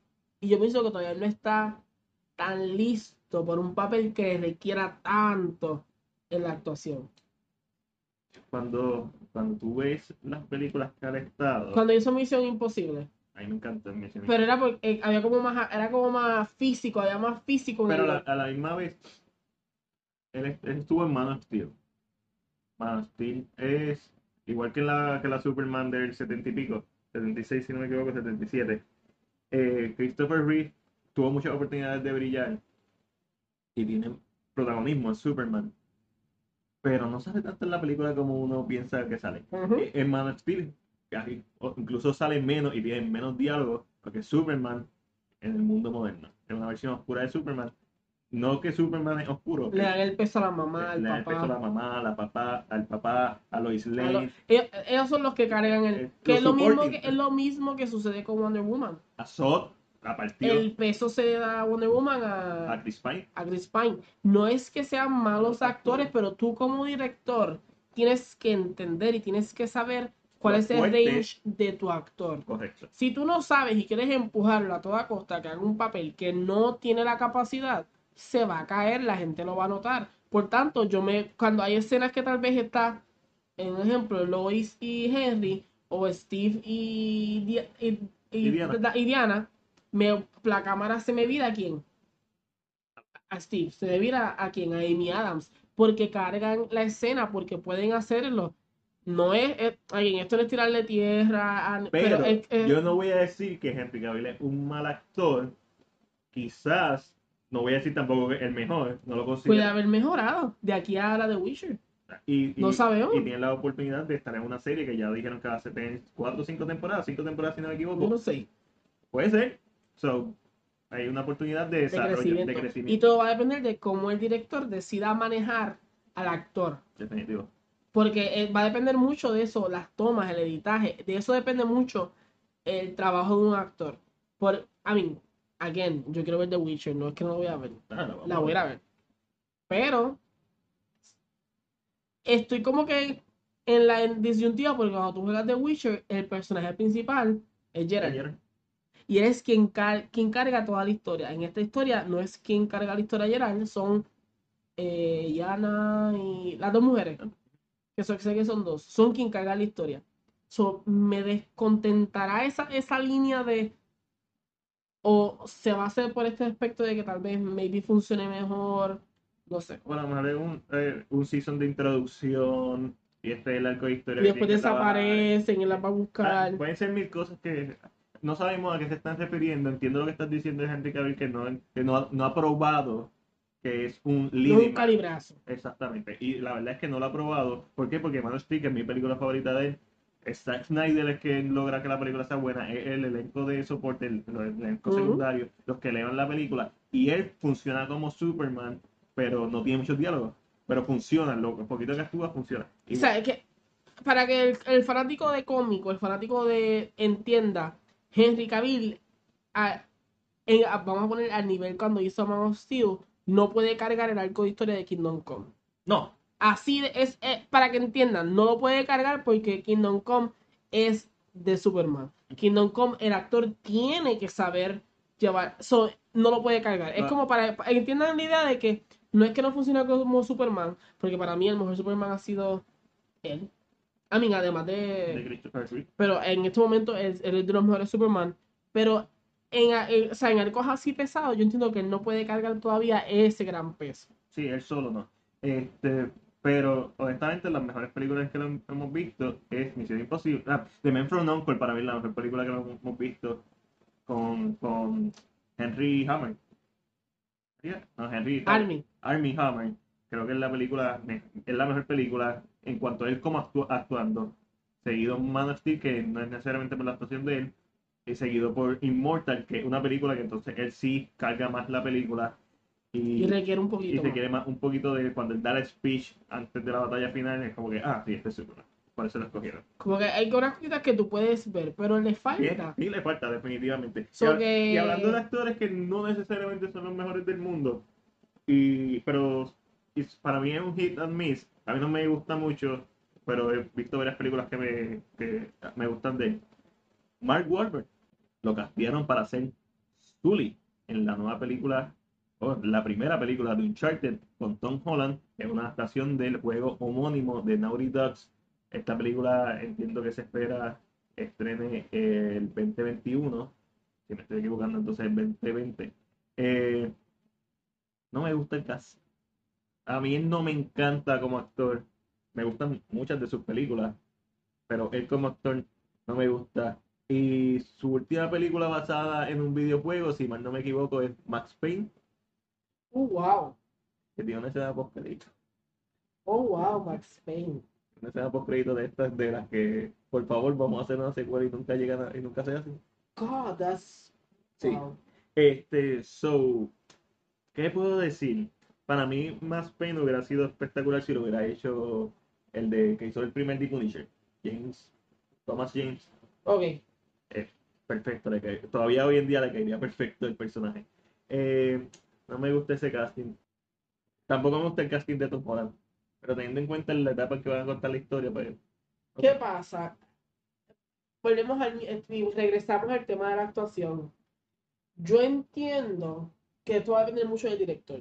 O sea, qué visión quiera traer. Definitivamente lo- el peso de la película va a caer en Tom Holland. eh, Completo. Porque Tom Holland Porque actúa. sabemos que, eso mismo estoy pensando que se denota un poco que tal vez el personaje de Mark va a ser más Comic Relief. comedy relief, muscle, eh, tal Sí. vez más músculo, y Tom Holland va a cargar todo el drama de la película. Correcto. Sin embargo, quien tiene más experiencia es Mark Wahlberg. que Esto puede ser como una pelea de boxeo. Quizás el más talentoso es Tom Holland, pero el tipo con la experiencia te puede, se puede robar el show por la experiencia.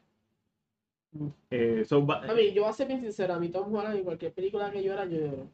No, no, Tom Holland bien sinceramente, Tom Holland yo lloro sangre. Loco, los otros días vi la toma de él, vi un GIF, un GIF de The Impossible cuando los hermanos se encuentran con él Sí. y lloré. Era un GIF que no hay audio. Pero te hizo recordar lo que sentiste cuando viste por primera Y yo vez. entiendo que, pero eh, es como tú dices, esto, aquí va a haber la experiencia, cómo se han escrito, cómo está el libreto. Aquí, ¿sabes? Muchas veces la gente se le va de eso a la cabeza a un actor. Yo estoy harto de escuchar o, o de hasta yo mismo decir, esta va a ser la primera película buena basada en un videojuego. Ya hay películas buenas basadas en videojuegos. Son poquitas. Mario, Mario es de lo mejor que hay. porque es la primera película hecha basada en un videojuego. Y es la mejor. es de las peores. No venga. Y tiene también una escena post crédito. Dios mío, como tú odias esa película, esa película es un clásico. Está bien, es un clásico, es de culto. Película de culto. Y es un clásico porque ya tiene más de esto. Como el ahí estaba Son hablando de eso en, mejores. su- en- en- no sé si fue un podcast en un live que hizo. Es como los carros, que a los 25 años ya se consideran clásicos. Porque es un clásico ya. Eh, ¿Cuándo se Eso- consideran? Entonces, Pero ¿cuál es, clásicos de mierda. ¿cuál es tu mejor película basada en videojuegos? Silent Hill. Después de mucho tiempo, tuve a Tomb Raider con Alicia Vikander, mucho tiempo en número uno, los últimos dos años, pero bajó por la sencilla razón de que me explota la vida la última, los últimos cinco minutos de Tomb Raider con Alicia Vikander, los odio. Me estás diciendo que no, Hill, no me gusta eso, me da mucho miedo. Vamos a cambiar el tema porque no voy a dormir ahí. pero ¿cuál es su película que consideras que es la mejor basada en un juego? Te dije Mario. Música, música. Para mí, Eh. Assassin's Creed estuvo tan cerca. No la he visto. se tomó demasiado en serio a sí misma. Es que siento que hablaron mucho y como que se me quitaron las ganas de verla. Tuvo, o sea, Eh, todo el Tom, potencial. Raider me gusta. Me gusta bastante. Pero si es basada, que crea la misma. hi- yo No, no, no, no, una, una adaptación. Pero, o sea, que crea como el mismo feeling, tal vez, como que, ¿sabes? Porque la idea es que repita, eh, yo entiendo que Hill es realmente, ahora, ¿sabes? Pensando, realmente es quien mejor maneja su historia de videojuego y la, y la convierte en una, a Sí. eh, y usa ese término para hacer una película original. Y a segundo le pongo Tom Hanks. Sí. Eh, Angelina Jolie o, o Alicia Vikander, está ahí. Yo creo que la hice, se- lo que pasa es que cuando yo vi la película de Tom Hanks de Alicia, eh, jugué el juego. Ah, Entonces se me había pegado más, es, porque era, era como en comparativa era más. sí, porque la de Angelina Jolie, La Angelina Jolie yo creo que fue como, vamos a hacer la película, vamos a tirarla, esto es lo que hay. exacto. Eh, hablando también, Muy grande. se- seguimos, sí, seguimos hablando de, de vamos a Keanu Reeves, vamos a seguir en el tema de actores De que actores que no saben actuar, pero no son actuar, pero son muy buenos. Digo, con la experiencia de Keanu Reeves tiene, su, tiene sus habilidades, A mí tiene una filmoteca. sí, durísimo. Y eso, recuerden que esto es un negocio. Si tú jalas público, it. Y Keanu Reeves es la mejor persona. Yo no que- sé por qué la gente no quiere Marvel, te lo juro. O sea, me dan todo lo del cada Yo, vez que yo lo quiero seguir viendo en Tu compañero, no él, Ajá. En un lugar puso que alguien como que la gente quería, lo quería. Como un- hay un meme que está él diciendo que no quiere, pero sí Que para no quiera SpongeBob. Marvel, pero sí para SpongeBob. Y yo que se queden en SpongeBob. Sí, sí, sí, sí. Porque cuando lo- después que no lo hagas un. Ay, mi de verdad, mi- no lo, me gusta. lo van a hacer Adam Warlock, ya tú a ver. No, no. ah, Lo van a no. hacer Adam Siempre Warlock. tú un tú a dolor en el pecho. O en una de las Guardians of the Galaxy número 15, volumen 15, va a salir el estilo de Stallone, que salió un personaje terciario ahí randommente ya. Hablando de esto es súper random, la gente me va a odiar, esto es lo que pasa en los lives. ¿Sabes? Que, y porque yo estoy hablando de esto súper random, porque edité Stallone y, y me recordé la escena. Tú sabes que en Endgame los portales todos abren de diferentes lugares. ¿Correcto? Y en cada lugar hay Un mago. Hay un mago. ¿Sabes que yo, yo no me recordaba que había un portal en el, en el planeta de hielo? ¿Qué planeta? Donde salen los Ravagers. Los Ravagers. El planeta de hielo de Guardians of the Galaxy 2.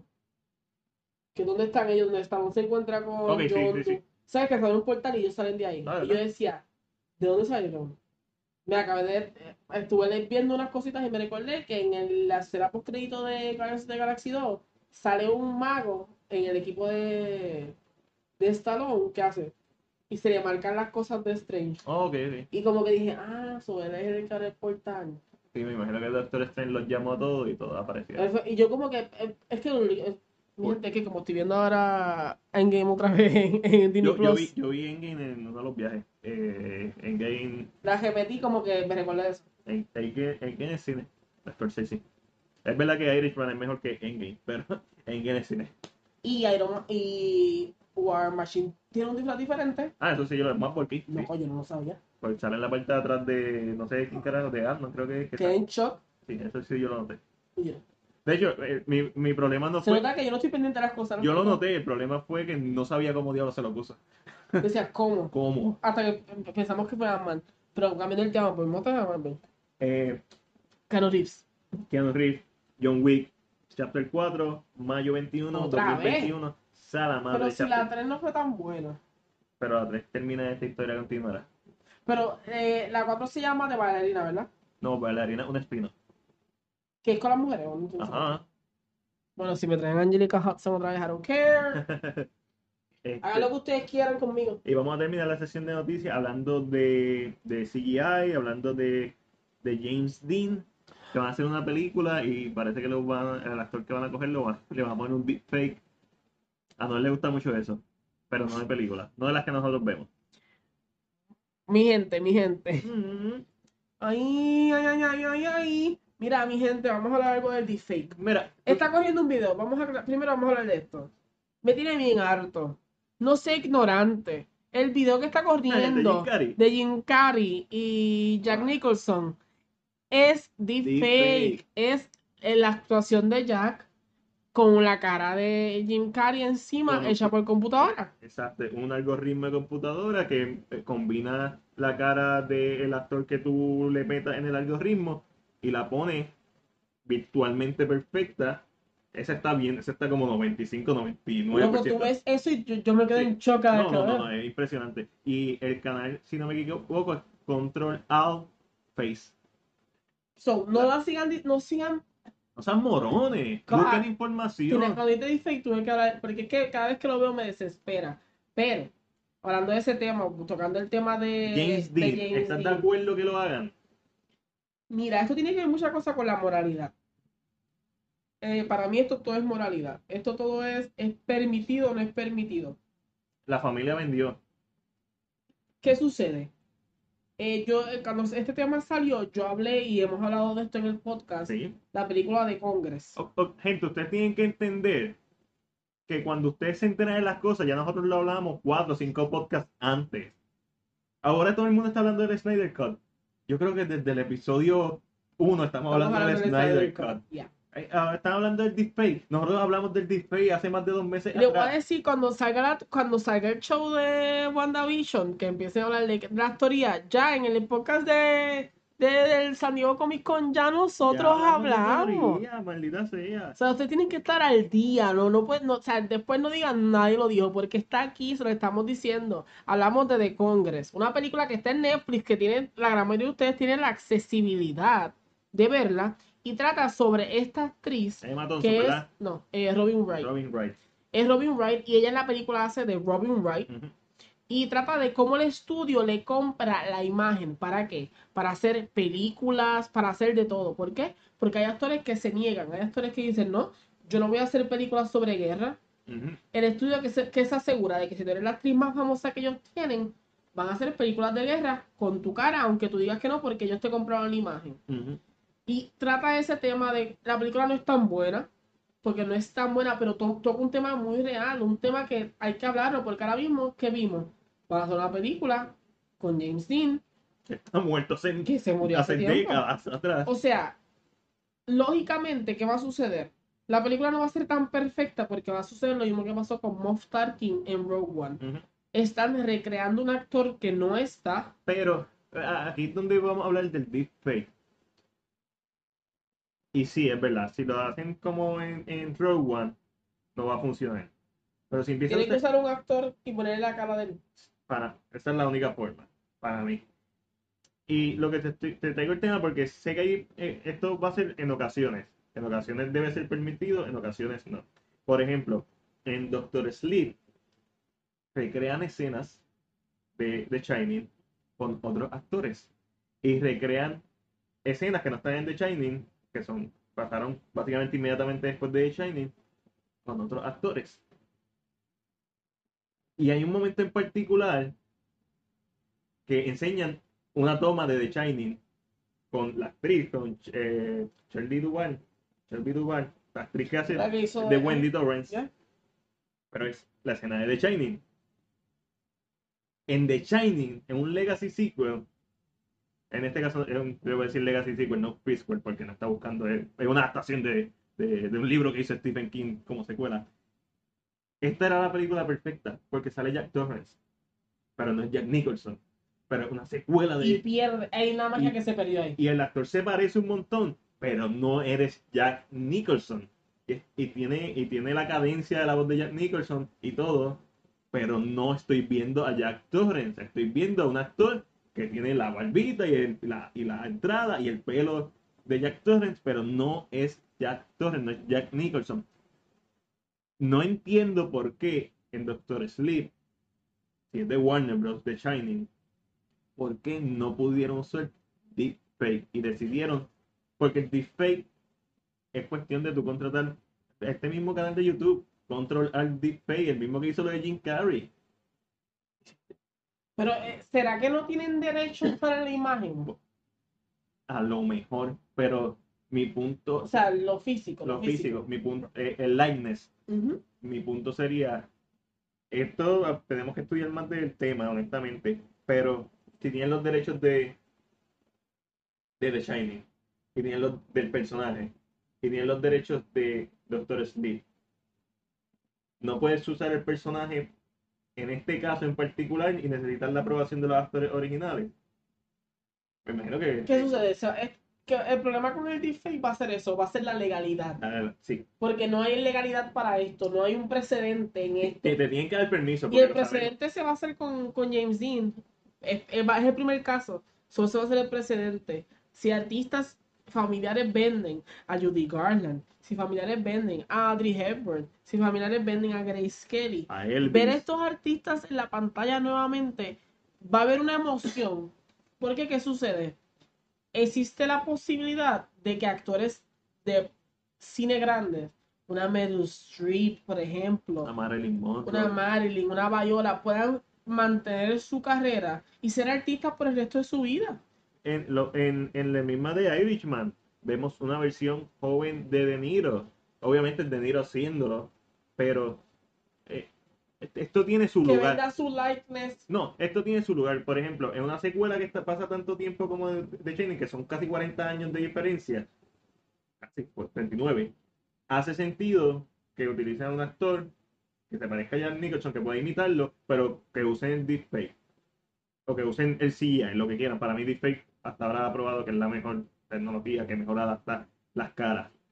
En, en una película eh, como, como Irishman, que es el mismo actor haciendo una versión joven de él, o Gemini Man, para mí hace sentido que usen deepfake también dentro de la misma cara del actor, porque es la misma persona y lo que está haciendo una interpretación joven.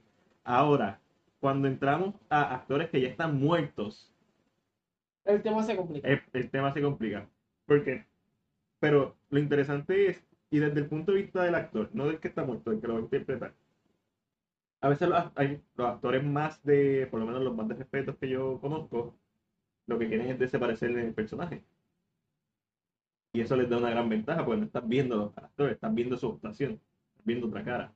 Pero a la misma vez, el actor no quiere ser reconocido por su trabajo. Yo entiendo que, yo entiendo que lo que pasa es que esto, el tema se pone un poco candente porque la academia va a premiar una computadora. Eh, en el, hemos visto que, que ya hay un precedente con, la, con Planet of the Apes. No lo hicieron. Y para mí son las mejores actuaciones que ha hecho Andy Serkis. A mí no me encanta Andy Serkis fuera de Gollum y de Yo siento que el precedente mm, la- ahora mismo no va a pasar. El actor, los ahora mismo el actor no va a permitir eso hasta que un actor decida, hasta que una academia decida reconocer ese tipo de talento.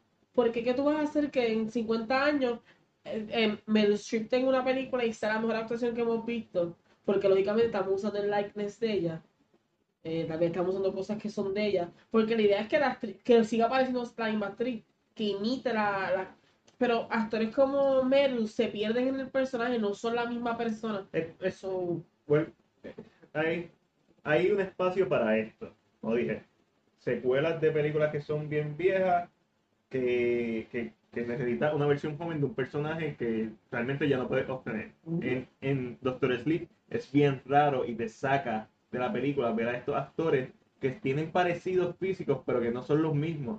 Sobre todo cuando hay una toma de The Shining, ¿Qué es de la película? Que ¿Qué es tú de la viste de la película? así que es de la película de 1980. Te saca totalmente de juego porque entonces dice, pues porque no usaron deepfake. En este caso específico. Películas que se quieren recrear a un actor joven. Actores nuevos, o sea, pero actores muertos ya es una cosa. Actores muertos es difícil a menos que sea un biopic. En mi opinión, en el Sería la biopic mejor forma de, de, de, de honrar al actor. sí, bueno, no necesariamente de, honrarlo, pues yo estoy seguro que el actor lo que quiere es que el otro actor lo interprete a la mejor versión que pueda hacer de sí mismo. Pero si hay maquillaje, no es lo mismo el maquillaje que trata de buscar de crear, no, es- no es un maquillaje digital lo que está haciendo. So, y, y, y es interesante, es interesante. Regresar a ver estos actores grandes, a ver a Audrey Hepburn en la pantalla otra vez. A mí lo que no me gustaría es eso, ver a James Dean en una película que no sea un biopic. Verlo a él en una película que sea de guerra. Y lo de James Dean, que lo quiere hacer, una película. Entiendo que es una película que no es un biopic. Entiendo que los derechos para usar la imagen para... De alguna forma tiene que empezar esto. No estoy de acuerdo en la forma, pero los familiares vendieron los derechos, so legalmente... Vean de Congress. Sí, vean de Congreso está en Netflix. Recuerden que no la legalidad no significa que es correcto. Que sea- Exacto. que sea legal no significa que es correcto, pero esta película, si la llegan a hacer, va a marcar un precedente Y así, y así va a cambiar el cine con y, ese y, precedente. eh, definitivamente. Vamos a pasar a los trailers más importantes de la semana. De hecho, vamos a pasar con una película que está a cuatro meses de estrenar y todavía no tiene un trailer. y es Godzilla vs. King Kong, Esa película la van a mover de fecha. lo más seguro. Pero Lo dijeron aquí primero no, no, en no, cine todavía, todavía. Si en diciembre no sale un trailer de Godzilla vs. King Kong, estoy más de 50% seguro que la van a mover de fecha. Godzilla, Primero aquí. Godzilla King of the Monster fue muy buena, pero no fue el éxito que ellos esperaban. Warner Bros. no. Muy buena, a mí me decepcionó mucho. Eh, para mí Godzilla 2014 es mucho mejor, pero no fue el éxito que ellos esperaban. Estamos a cuatro meses y todavía no hay un trailer de Godzilla vs. King Kong. Ellos están esperando que esté más cerca, están esperando que a, a que a tres meses, a dos meses para tirar el trailer. Puede ser. Para crear el hype concentrado. Puede ser una estrategia de marketing. Pero no hay, no hay nada de esa película. So, espero que en diciembre salga el trailer. Si en diciembre no sale el trailer, la vamos a mover. Más de 50%. El trailer más importante de la semana. Scoop, No, ¿no? no, definitivamente no. Sonic the Hedgehog. Oh, oh, oh. Segundo trailer, o técnicamente el primer trailer. No sé, yo, yo he escuchado que hay rumores de que el primer trailer fue ellos tirando un trailer malo para que la gente odiara y crear hype para la película y este es el trailer de verdad. Para mí eso es una teoría, de, una, como una, ¿cómo se dice? Una conspiración. Amigo, esto es mercadeo a, nivel 100 cuando... Es, es demasiado genial la idea como para que sea real. Es tan inteligente que no se le va a ocurrir a Es nadie. como que, oh, wow, that- that's too much. No, es too much. Arreglaron el diseño de Sonic.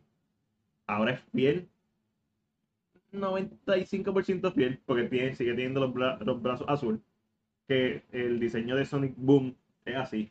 Pero el diseño básicamente es el Sonic de Sonic Heroes, que es la segunda generación, que es un Sonic más slim, no, el Sonic Chubby de, la- los, de juegos 2D de Sega Genesis. El Sonic de Sonic Hero, que es el más famoso, con los brazos completamente azul. El punto es que es el diseño original, que es lo que queríamos ver. Y para mí, ya tienen mi ticket, por dos razones.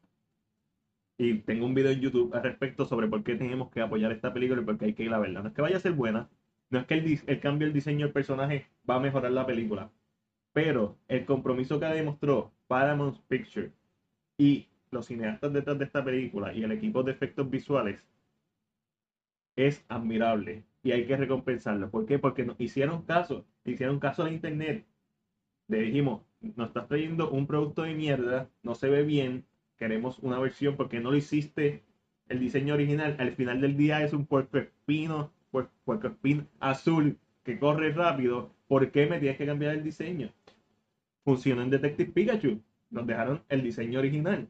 Y ahora que viste el trailer de Sonic, no, tan solo el diseño de Sonic se ve mejor, la película se ve mejor y estoy más dispuesto a ir y pagar los, los chavos para ver la película porque me está trayendo nostalgia. Además de eso, la elección de la música del trailer es mucho mejor. El enfoque del trailer, el trailer también es mucho mejor que el primer trailer. Pero vemos también más de la personalidad de Sonic. Es annoying, es rápido, es todo lo que yo espero de Sonic. ¿Llegaste a ver el trailer? ¿Qué te Lo vi. Eh, yo tengo corta memoria. So no me acordaba cómo se veía en el primer trailer. It happens. I'm sorry, people. I'm old.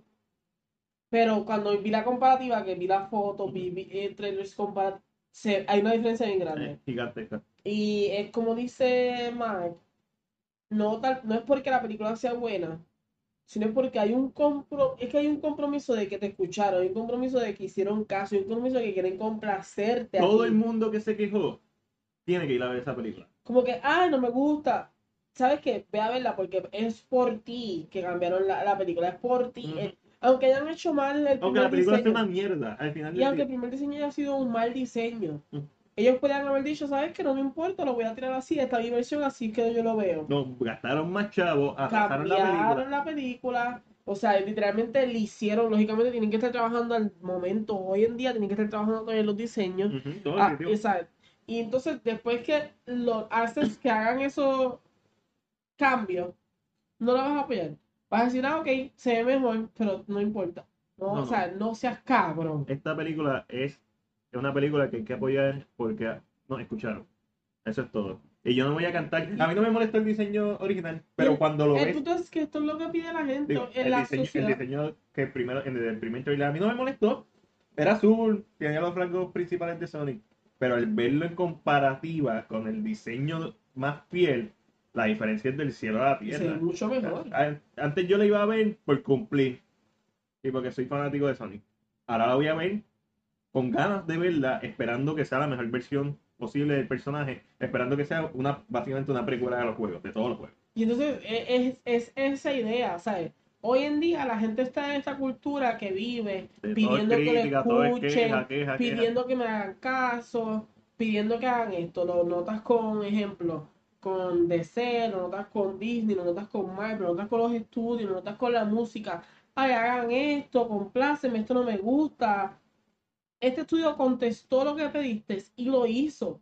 Te hizo, a mí, tú le pediste algo, ellos fueron y es como si pediste un sándwich, te faltaba mayonesa, o el huevo estaba muy quemado, y dijeron, ¿me puedes cambiar el huevo? Y fueron y te cambiaron el huevo. No seas cabrón y ve a pagar el sándwich. Porque tú mandaste a pedirlo que lo cambiaran, ahora no te hagas que no, ve a pagarlo, apóyalo. La película sea mala, pues va a ser mala, pero apoya que esa gente tuvo los cojones de gastar chavo Ujú, a- para hacer un cambio, para que a ti te guste. No seas tan huele. Claro, ahora vamos a la otra parte. También ten- es un... tenían que hacerlo. That's true. Pero también. Digo, no tenían que hacerlo. Podían dejar que la película se escocotara.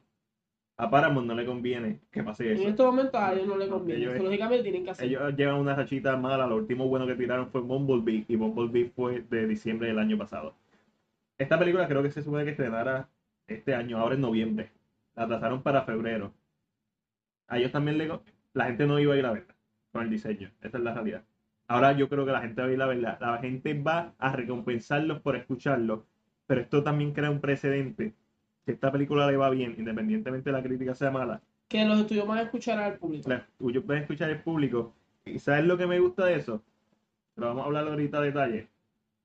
Si Paramount escuchó al público, ¿por qué Warner Bros. no, No lo puede hacer con Release the Snyder Cut? Ahorita hablamos de esos detalles. Entonces, tenemos el trailer de The Way Back, hablando de, de, de Ben Affleck, de Batman De, de Baffle. de Batfleck, eh, con Gavin O'Connor, el director, el director de Wario, una de mis películas favoritas, también director de Accountant.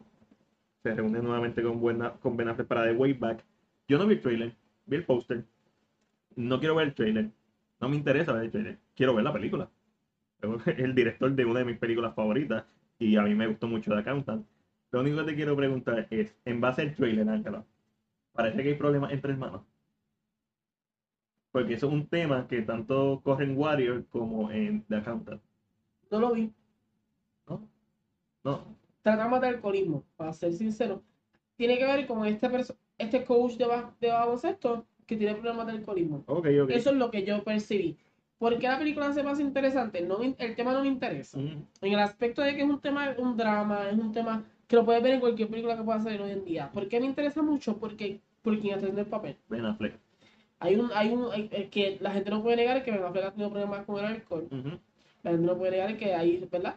Que aunque tal vez no ha afectado su carrera, ha afectado su carrera, pero no a un nivel de que le quiten papeles grandes como Batman, este tipo de cosas, Posiblemente afectó su matrimonio. posiblemente afectó su matrimonio. Que, Y no, no, ¿Cómo que le quiten el papel? No, exacto. No, o sea, o sea, que no afectó no a ese afectó. nivel. No, no, no.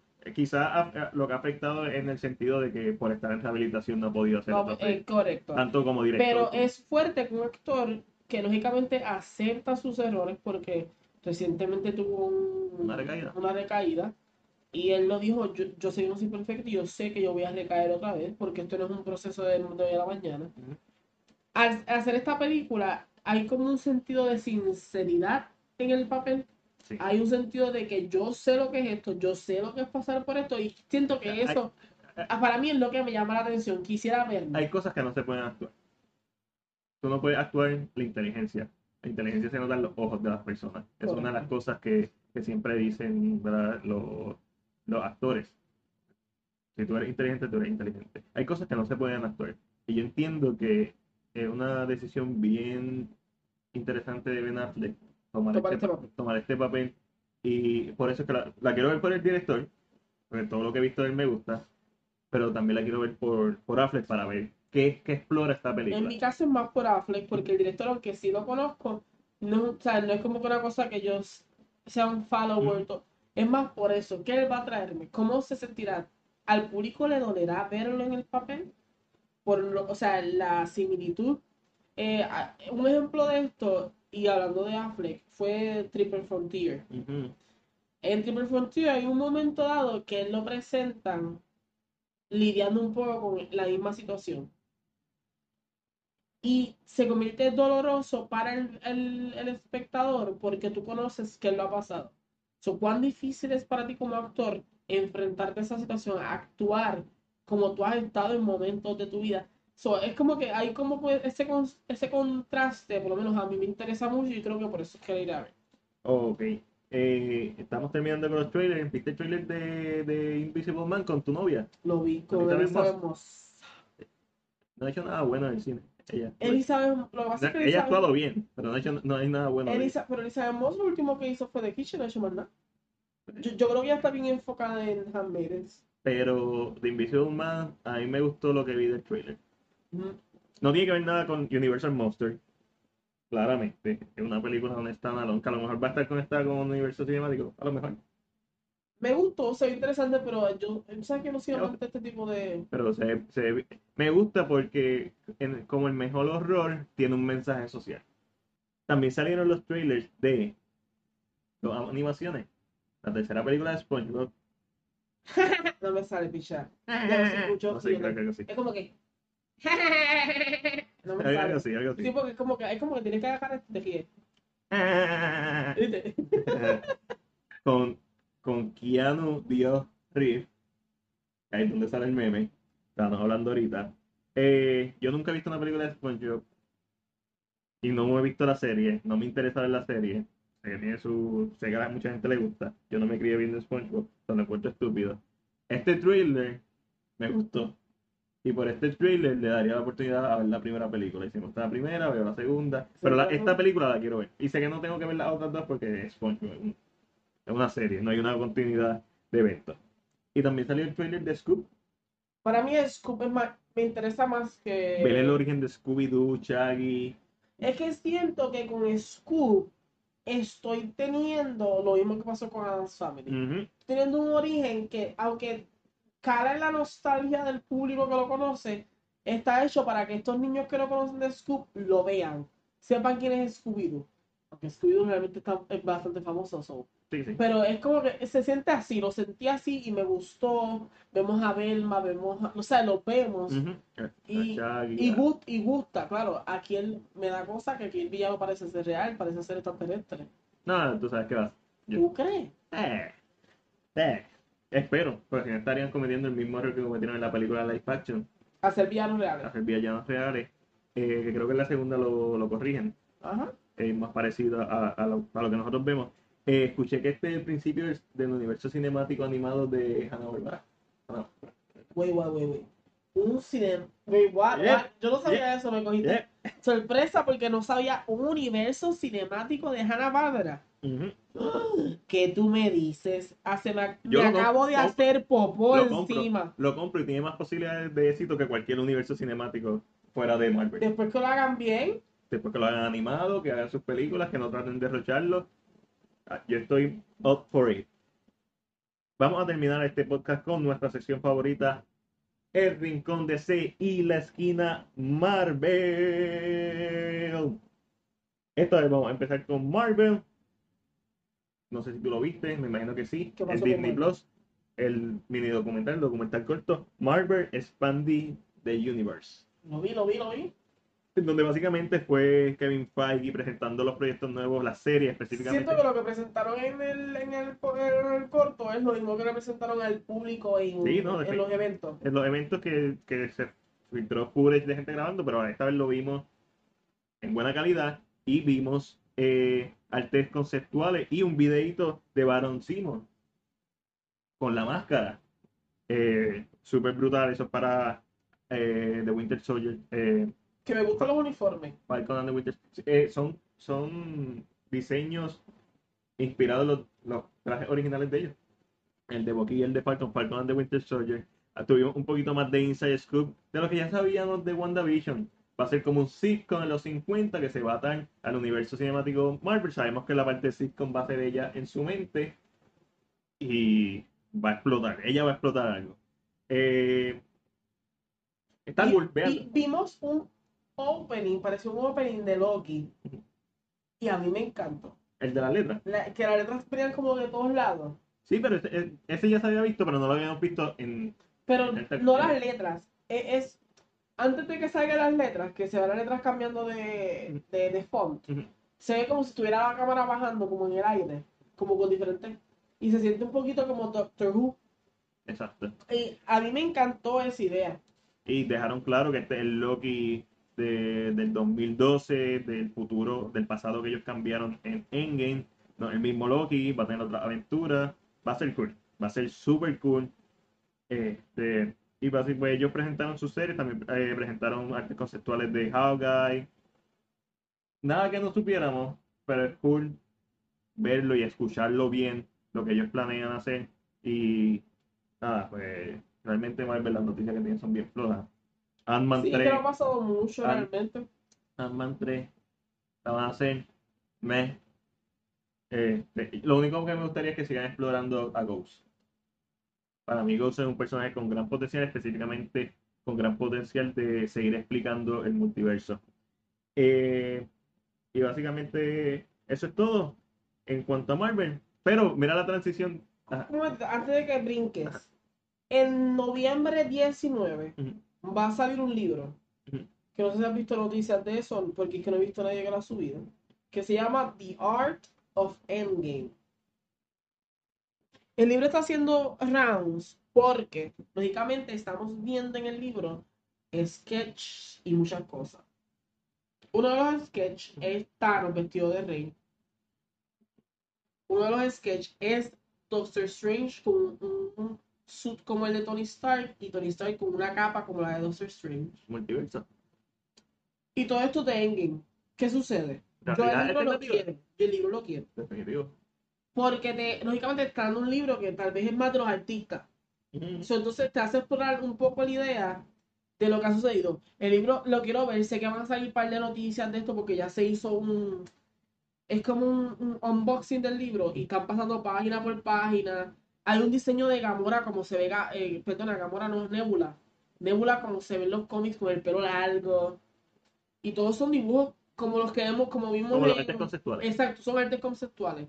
Y se ve tan interesante saber a dónde estaban ellos, cuál era la idea que ellos tenían para llevar, que como que quiero que si es posible y lo logro conseguir aquí en Puerto Rico, lo voy a tratar de comprar solamente por tenerlo. Ese está cool para crear contenido de videos de 2, 3 minutos. Por ejemplo, ah, salió un libro de, de Star Wars, de los Jedi, pero es todo desde la perspectiva de, de Luke. Y Luke habla sobre Mace Windu, sobre Sí, Darth Maul, este- esto- personajes que él no conoció, pero que estudiando los Jedi ha leído. y son estos libros que son canon para su historia porque salen de la historia. Por ejemplo, uno de los debates más eh, populares entre los fans es si Mace Windu le ganó realmente a Palpatine peleando. George Lucas dijo que sí. Y el, el libro, desde la perspectiva de Luke, indica que si no hubiera sido por la traición de su padre, la de, de Anakin, Mace Windu le hubiera, le hubiera podido, posiblemente le hubiera ganado a, a Palpatine en combate. Lo cual eleva un poquito más a Mace Windu. Hay como que- que son estos libros que realmente, pues lo mencioné así porque estaba hablando del tema y estoy pensando realmente en eso. Eh, cuando, se aca- cuando se acabe el podcast, te voy a enseñar el video. Lógicamente, el tipo va a las millas, pasando página por página, y lógicamente vemos a Thanos cortado por aquí, cortado por aquí. Como que vi todo el arte y se ve, y se ve tan interesante que quiero, me la quiero Ay. tenerlo. Y una de las, de las series que más yo quiero ver en Disney Plus es What If. Que vimos Sí. y se ve tan. Tan brutal. Yo vi eh, esas pequeñas tomas, vimos lo del zombie un poquito. Un poquito. Pero vimos a Peggy de Captain Britain, porque yo ah. creo que es Britain, ya no va a ser Captain eh, América. Qué brutal. Brutal, brutal. Ay, siento, siento que la me va a gustar tanto. Entonces va a ser un, un episodio por película. y vimos a, A Black a Panther. la Panther a- de, de Star-Lord. de verdad, el interés que tengo por esto es como que tan grande, porque como que me va a vender un multiverse sobre Me mal. encanta, me encanta. Eh, vamos para. Antes de ir para DC, vamos a hacer una transición bien chévere. Y es, los Russo Brothers están produciendo un documental de Marvel vs. DC. Leí esta noticia a última hora, salió en John Campion, no sabemos información de la noticia, simplemente ese era el título y queremos, y se lo dejamos a ustedes, después posiblemente, próximamente, está- en los próximos podcasts. Marvel. DC. Me imagino que va a ser de la historia entre las compañías, que ¿Cómo- eso está súper documentado. Cómo cada una es, eh, I mean, cómo se han ayudado, Ajá. cómo, cómo, eh, cómo son rivales, porque son rivales, pero esa competencia y básicamente entiendo que quizás va a ser con el fin de dejar de salir a la fan como que hay bizcocho para todo el mundo Y no solo eso, y la competencia. un versus versus una competencia lo que hace es mejorar la calidad. De mejorar la calidad. Sí. Porque si estuviera una ella sola en el tope, estuviera haciendo todo lo- las cosas sin problemas, porque no, no tiene quien compita. So, realmente es muy interesante, pero lo interesante es que lo están haciendo los rusos, que son, Ajá. son parte de lo que se conoce como el universo cinemático de, de Marvel. Pero ya estamos eh, con Joss Whedon, que hizo la versión bastarda de Justice League, la versión Marvel de Justice League, lo vimos. Eh, ahora James Gunn está haciendo Suicide Squad, etcétera. So, que, que hay bizcocho para todo el mundo. Y esto me pareció una idea, una, una noticia súper genial. Quiero leer más y quiero verificar qué va a ser desde el punto de vista de los cómics desde su origen, o va a ser el universo cinemático, o va a ser desde el cine, desde Superman del 70. ¿dónde- ¿Qué, qué van a hacer? Y es- me encanta, me encanta la idea. Tenemos que empezar con las noticias de, oficiales de DC. DC.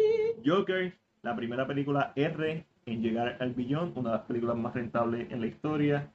Y bien merecido. ya hemos hablado suficiente de Joker, vamos para adelante. Dwayne The Rock Johnson, gente que no está muerto. Salió. ¿No está muerto? Lo mataron otra vez en, en las redes sociales. No está muerto, él está vivito y coleando.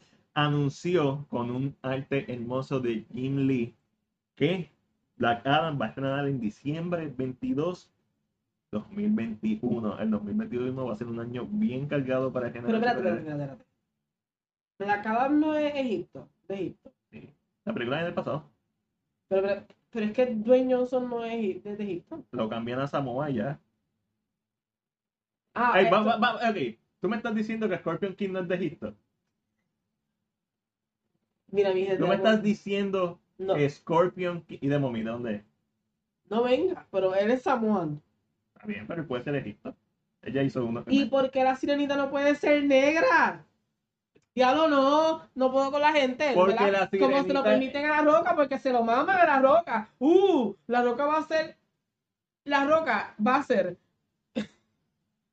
la roca va a ser de Godfather y la gente se lo No, no, mama. ah, no, hay- ah, yo creo que lo más que puede hacer La Roca es de un presidente que no sea Obama.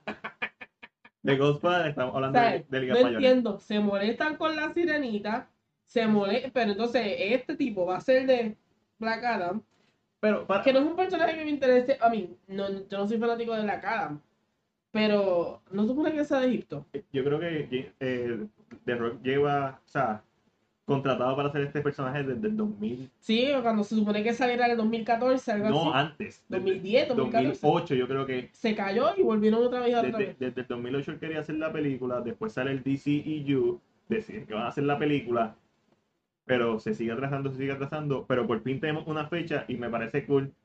Va a ser una película de antihéroe, que va a ser el protagonista obviamente, pero el escrito que escribió Dwayne The Rock Johnson estuvo bien particular, estuvo bien cool, y, y habla sobre cuando el niño él quería ser Superman, pero, ¿sabes? Todos queremos ser un héroe. El del caso de él quería ser Superman, eh, porque esos valores que él tiene. ¿Y por qué no puede ser Captain Hawaii? Yo lo escuché bien. Porque negro es su color. Y, pero que. Viste, pues los negros se quejan de que los ponemos en los mismos papeles. ¿Sabes qué a mí, a mí me molesta? Ok, en, en- hablando de películas egipcias, eh, God of Egypt, la película que sale eh, Joel Edgerton, Christian Perdona, God of, Egypt, God of Egypt es un whitewash de Egipto completo. Pero ¿sabes qué? Es una película de fantasía. Ah, no, Ahí men- está la no, mentira. God of Egypt, eh, eh, Es, es Eh. con Nicolás. sí, sí, está la de Ridley Scott. Estoy pensando, estamos pensando en películas diferentes. La de Egypt es la de el que hizo el que sale en Game of Thrones. Correcto. Eh, Que cabrón hacer es. Loco, la lo dije y casi me vomito aquí mismo. Jesus ¿Cómo es posible? ¿Cómo es posible que tú pongas un actor de Europa haciendo de un dios eh, en que cada fucking cabeza cabe? Eh, Nada, el punto es que No, lo- hombre, que me encojoné, hombre, que me moleste. los actores actúan. Yo tengo un problema bien grande cuando dicen, ah, si el personaje es gay, debería serle un gay. No, debería serle el mejor actor que interprete el personaje. ¿Por qué? Porque está actuando. No tiene más mérito no ser gay y hacer de gay que ser gay y no actuar, porque estás viviendo tu vida simplemente con otros diálogos, diálogos pre- predispuestos Exacto. para mí, para mí tiene más mérito un actor que no es gay o una actriz que no es gay haciendo de gay.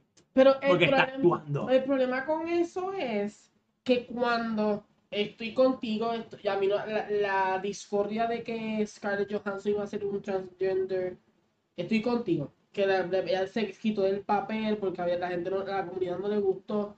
Estoy contigo. Pero mi problema, mi gran problema con esto está en que cuando la minoría, sea cual sea la minoría, gay, eh, Negro, chino, negro, o sea, asiático. estas minorías toman papeles de blancos, se les permite, pero cuando entonces es al revés, o cuando una mujer blanca quiere hacer de, o cuando un actor straight quiere hacer un gay, le caen encima. Para mí, yo siento que soy hipocresía.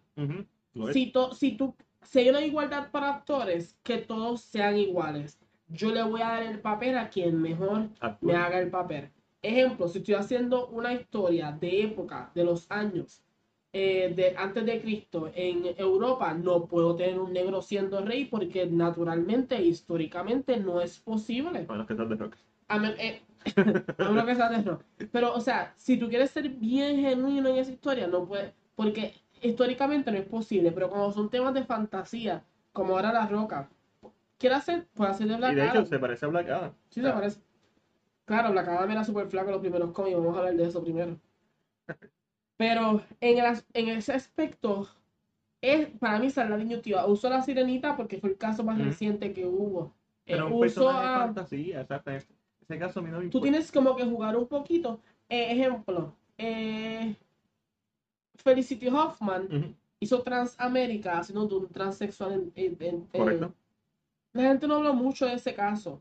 Entiendo el punto de los transexuales que lógicamente tal vez no le dan la oportunidad visual porque lógicamente en venta pueden perder. Eso es muy claro, yo entiendo ese punto. Pero no puedes tampoco blast a los actores straight que queden en el papel porque lógicamente se ganaron el... El papel. Si es que hicieron, o sea, se ganaron el papel. Hay actores que no hacen audiciones, pero Los Simon. El actor es eh, gay. El que No. hizo- Entonces, estás... ¿Tú, ¿Tú piensas que fuiste más representado? Es que es- No, me tiene que ver con eso. Pues, pues, Pero, pero entonces, a- para mi problema está en eso que te dije, es la hipocresía de que la minoría dispare. Yo soy una minoría. Y yo estoy hablando de, de- puede ser que yo- un gay me escuche y me mande para el carajo. Tienen que entender que Ángel es descendiente de hawaiano y chino. No, mi gente, eso es mentira. Yo me hice una prueba con ADN y tengo más de un 30% de Europa. Perdón, yo soy europeo, no vengan con Me esta imagino que hay muchos de los puertorriqueños también. No tanto. Yo Yo- pensaba que yo era más africano que otra cosa, pero No, soy mi, más europeo. mi prima se la hizo y Sí, estoy sorprendido. Estoy pero- sorprendido. Pero, y cualquier cosa, si quieren evidencia, se las pongo. Es más, la manda a matar la foto para que la suba, para que vean mi descendencia. Pero no es eso. Es para mí, a mí no me molesta que, por lo menos en el aspecto mío, un gay lo puede hacer un personaje straight, porque Neil Patrick Harris, que es un gay que es proud out, estuvo mucho tiempo en How to Get Away, iba a decir How to Get Away with Murder. Él, él hizo Gonger, pero la serie es How I Met Your Mother. How I Met Your Mother. Y en esa serie él hizo de straight y no molesta. Y hay- pero hay papeles como Harriet que no se le puede dar a una mujer blanca porque claro está, no es la historia de una ey, mujer ey. blanca. Si eres Mary Streep. Tilda Swinton o Kate Blanchett, se la puedes dar. De negra, la pintas de negra como Robert Downey Jr. en Tropic ¿Sabes que la Thunder, gente se va a molestar un montón? se va a molestar, pero la van a partir. Exacto. Pero entonces, es para mí yo encuentro que hay una hipocresía Ay. en la, el público general Y, y- en el que, ay, esto no me gusta.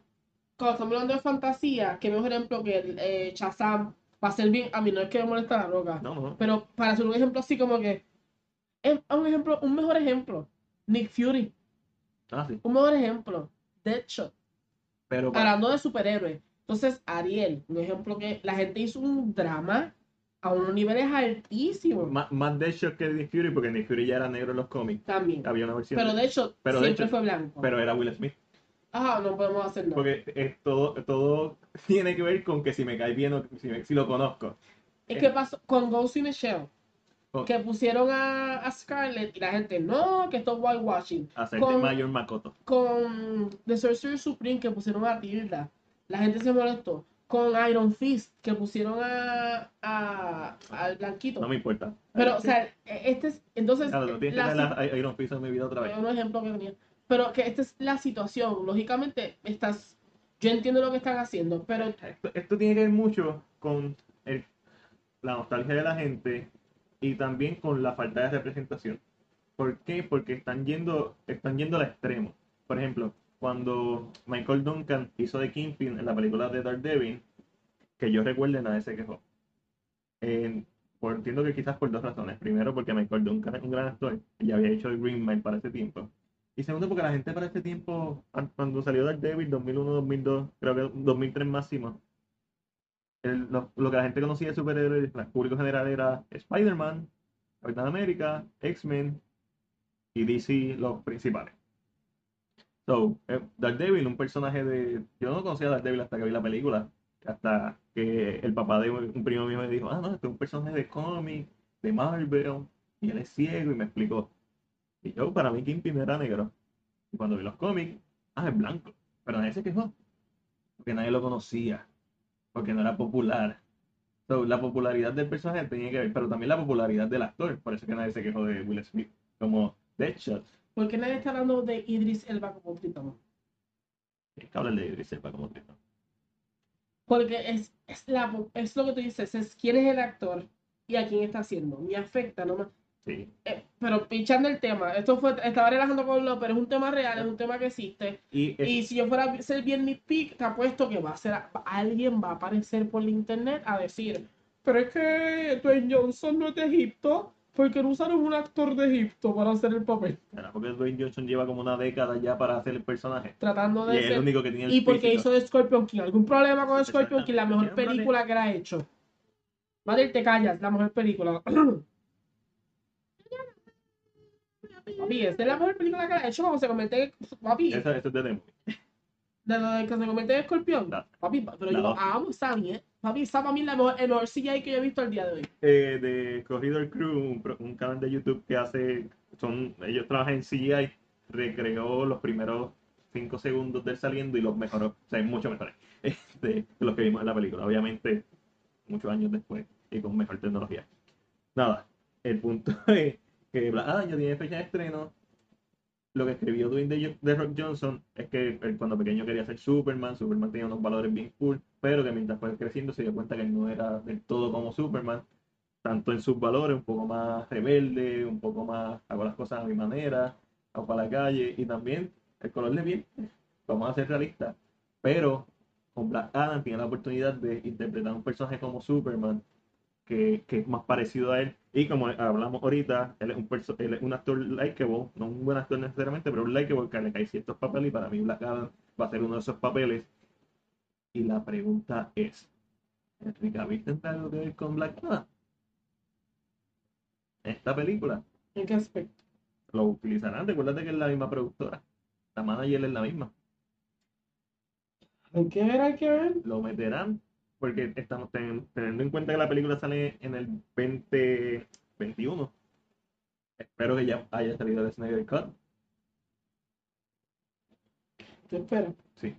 Si sale el Snyder Cut, sabes que a, a mí siempre el final de I Am Legend, el final alternativo, me gustó más que el original.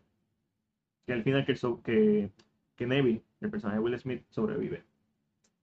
A mí me hubiera encantado que Warner Bros., por cierto, hubiera tenido las bolas de decir, no, ok, pues el final real que vamos a utilizar va a ser el de el alternativo. Exacto. Pues Eso, nu- nunca, nunca ha pasado. Por razones obvias, porque la mayoría de la gente ve las películas en el cine y no, no en su casa. Digo, eso es mentira. A, a- en el, a largo plazo la ven la mayoría en las casas. Este, pero Me hubiera, me hubiera encantado que en algún momento películas con finales alternativos que a la gente le gusta más, como que digan, ok, específicamente si quieres hacer una secuela.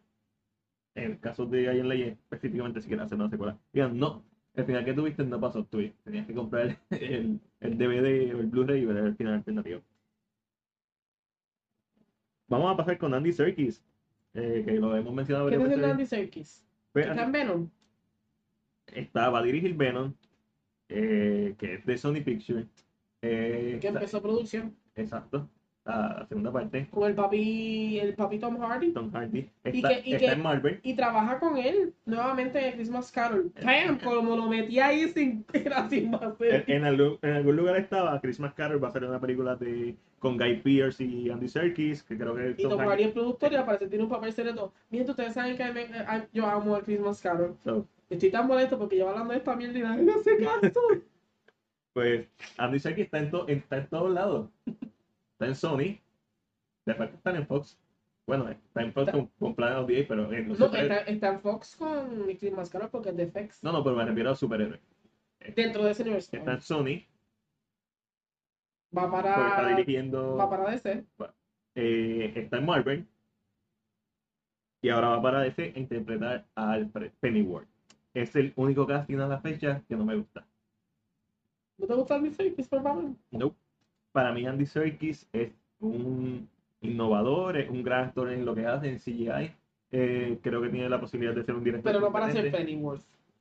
No, no ha hecho nada que yo haya visto en live action Que sea tan impactante. que me impacte lo suficiente como para tener el papel de Alfred Pennyworth. Pero vamos a ver. Y vamos a cerrar esta edición del podcast hablando de del Snyder Cut. Release the Snyder Cut. Hashtag release the fucking Snyder Cut. Esta semana completa se ha cogido para llenar las redes sociales de Release the Snyder Cut.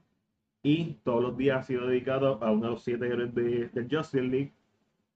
Eh, creo que el domingo empezó, pero celebrando el año de, o los dos años de, de Batman v Superman o, o Justice League, de, de estrenar en el cine, que son dos años de Justice League. Whatever, el punto es que las redes sociales ha estado en trending el hashtag de Release Snyder Cut.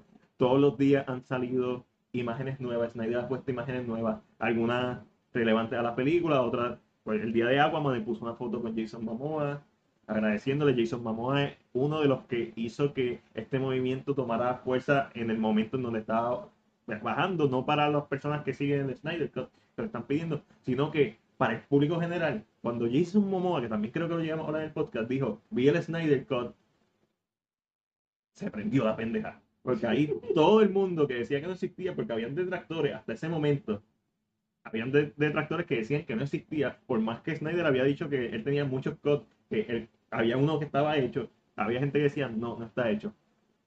Cuando Jason Momoa dijo, no, yo lo vi, está hecho, es épico. O sea, se prendió, ¿Será Sí. cierto que lo vio? sí, porque él estaba con Snyder. Hay un ¿O video. tú crees que realmente todo esto es... Mira, mi gente, le están comiendo el culo. Vamos a ver, claro. Esta gente está haciendo mercadeo one on one. Warner Bros. le dijo a Snyder, necesito que crees un hype peor del que existe para tu cut. demasiado, volvemos a lo mismo, demasiado brillante para ser real. No en estos momentos, no en estos momentos. Cuando empezó. La gente empezó. A mí, empezó, pero eh, cuando Mamoa lo menciona, Cuando Mamoa lo menciona, puede ser que ya haya un plan. hay un- ah, tiene que haber un plan porque, uno, Mamoa es Aquaman. Y es la estrella de tu película más taquillera dentro del DCU. Dos, quien controla la boca de Mamoa es el estudio, es por decirlo así. Pasa algo, el estudio va a meter las manos a toda costa. Pero, Y como que, que él lo diga, se me hace muy... pe- pero, tienen que también tener en cuenta esto. Momoa es, y perdona que te interrumpa, Momoa es como Batista con James Gunn.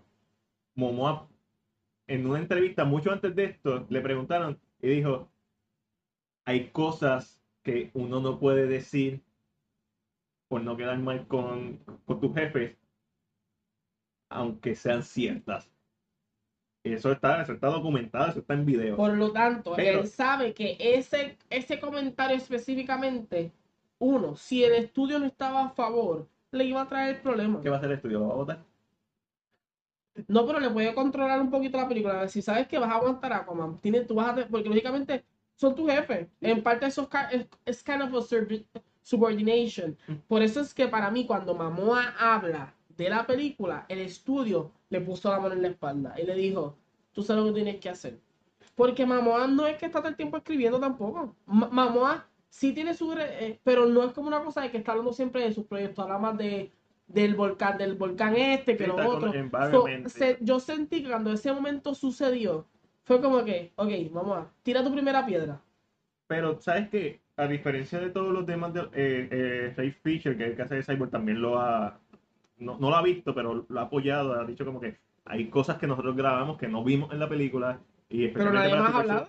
Para su personaje, es Snyder. No, pero en el aspecto, no, no es tanto de quién ha hablado, es en el aspecto de los artistas de Warner Brothers.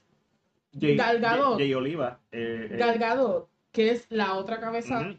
y Aquaman, son las dos cabezas grandes de Sí, Warner ahora mismo Brothers. sí. Gal Gadot no ha dicho nada. No, y no dijo nada. Y se eso. aguantó la lengua todo el tiempo. O sea, y pues ella sabe que existe, ella sabe. Pero eso es lo que. Entonces, por eso es que yo siento que esto todo es después de Mamoa. Todo es, está calculado a jugar. Sí. con el. Porque lógicamente, como siento que eso es lo que está pasando. Sí. Pero hay, no- dicho eso, a- ahora sí yo puedo decir que pues, posiblemente ya ellos saben si lo van a tirar o no. Definitivamente lo- los grandes de Warner Bros. están viendo que Release Snyder Cut lleva dos años la gente pidiéndolo. El movimiento empezó más duro un año y medio, un año desde hace un año, en donde la gente se puso más agresiva, en donde empezaron a salir en los cómics, con, en, en los com empezaron a salir eh, esta gente de Release the Snyder Cut no pienses que es simplemente una peliculita con dos o tres escenas nuevas. Es la misma historia, sí. Stephen Bull llega a la Tierra, los ellos se van a enfrentar, a Superman. Es la misma historia, pero contada totalmente diferente. Y lo hemos visto desde personajes que se eliminaron, personajes como eh, Martian Manhunter que iba a salir, no salió. eh, la forma en que mu- muere Stephen Wood, este, Darkseid y su familia iba a salir. O sea, eh, escenas que vimos en los trailers que no salieron, la cinematografía es diferente, la paleta de colores es diferente, la música es diferente, es una película totalmente diferente, Distinta. más larga y sobre todo la visión que tenía Snyder del universo. So, la queremos ver, no es que vaya a ser mejor, estamos hablando de eso, yo no pienso que va a ser mejor, yo pienso que va a ser diferente, pero hay posibilidades de que sea mejor. Peor no creo. Yo considero que va a ser mejor. Y después, por lo que tú me dijiste, el director cut de Batman v Superman, que a esta altura yo no lo he visto, tú me dices que es mejor y todo el mundo lo dice que es Y mejor. no es que no es que solo sea mejor, es que se siente más en conjunto con lo que es la película. Sí, y Tal vez hay cosas que yo odio igual de que odié siempre al principio y siempre la voy a odiar. Pero se siente más, se siente más, la se siente narrativa se siente mejor. Porque, la- exacto, la Yo entiendo que eso es lo que va a pasar, pero yo entiendo que a este momento Warner Bros. está moviendo las fichas. No, y- Eh, son ellos moviendo y- las marionetas, son ellos diciéndole a Snyder, tira esta foto, haz esto, apoya. Son ellos. estoy cin- 50 50-50 en estos momentos. Sin el movimiento esto no hubiera pasado. Si la gente peleando porque lo tiraran, si la gente eh, poniendo el Snyder si la gente yendo al Comic Con, esta gente que ha donado miles, posiblemente cientos de miles de dólares a la causa de, de la prevención del suicidio, ¿verdad? Que la hija de Snyder murió de, de- se suicidó. Este, ah, o sea, que no solamente que quieren ver la película, es que han hecho algo más. No es que se están quejando, no es que están pidiendo. Han logrado hacer algo positivo a través de este movimiento, lo cual para mí está súper cool. Pero esta semana empezó esta campaña, que no es otra cosa que en Twitter específicamente, en una hora específico, ellos empiezan a tirar todos los posts posibles, cada persona va a tirar en una hora todos los posts posibles, eh, depende del héroe. Si hoy es el día de Batman, pues todos los posts de Batman que pueda en una hora, si puede uno, pues uno, pero si puede eh, 69, 69, si puede mil, mil, lo que pueda hacer en una hora. Con el hashtag the Snyder Cut, se fue trending, se ha ido trending varias veces, se mantiene con números altos. Y vamos a suponer, hipotéticamente, que Warner Bros. no está controlando nada, que para mí tiene que, o sea, ellos ya tienen que saber si la van a tirar o no. Entiendo que ya tienen que haber conversaciones con Snyder, ya, o sea, eso debe estar pasando. Pero si por alguna razón ellos estaban debajo de una piedra, con esta semana, que se fue trendy, mundial, ellos tienen que estar más que conscientes que la gente quiere el Snyder Cut. Y son cientos de miles de personas. ¿Dónde lo van a sacar? Posiblemente en HBO Max para hacer, ¿verdad? Para crear hype para la plataforma. Como de Mandalorian. De Mandalorian fue la razón por la que yo cogí Disney Plus. Si tú me dices que la Snyder Cut va a estar en HBO Max, aunque sea un mes te lo voy a pagar. por ver el Snyder Cut. Esa es, esa es mi opinión. El Snyder Cut, estoy loco por verlo. Va a pasar. Snyder ha dicho que está terminado. Snyder específicamente esta semana ha puesto un montón de imágenes. Imágenes tanto que no inéditas, imágenes como dije normales, pero no casualmente, deliberadamente, el día de Wonder Woman puso una foto de Gal Gadot con Wonder Woman, el día de Aquaman puso una foto como Aquaman. O sea, que él sabe del movimiento, él lo está siguiendo en su cuenta de Vero. So, esto me da a entender que ya están pasando, además de que la película ya está posiblemente 90-95% terminada. Este ha sido mi por ciento favorito de este, el 50 y el 90. 90-95. Está terminada, que ya hay conversaciones con Warner Bros. No yo pienso que eso es lo que está pasando. ¿Tú piensas que eso es lo que está pasando? Yo espero que eso es lo que esté pasando. Yo pienso que eso. Eh, y debería pasar porque tienes corriendo el universo de Wonder Woman. O sea, el DCU sigue existiendo. Shazam, Aquaman, Wonder Woman. El año que viene sale eh, Wonder Woman. El de arriba sale Aquaman y, y Black, Black Adam. O sea, Shazam viene por ahí. ¿Tú crees? eh, no, sé, no sé si recuerdas que yo te había mencionado que uno de, los- de las fuentes de John Campia, habiendo una que le dijo que no había conversaciones, que para mí ya a esta altura es ridículo. Sobre todo porque hay reporteros que fueron al, al set de Army of the Dead, que, reporteros que eran detractores, que no creían que existían, que han cambiado su opinión Poco a poco. poco a poco, tanto por el movimiento como porque han hablado con Zack Snyder directamente, que están diciendo que ellos tienen cosas que decir, pero están esperando a que las puedan decir. So, el hype es real.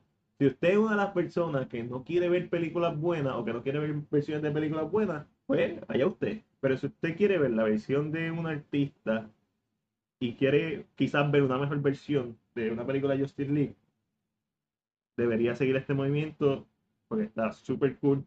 Y esto no es algo que único que ha pasado, específicamente con, con DC.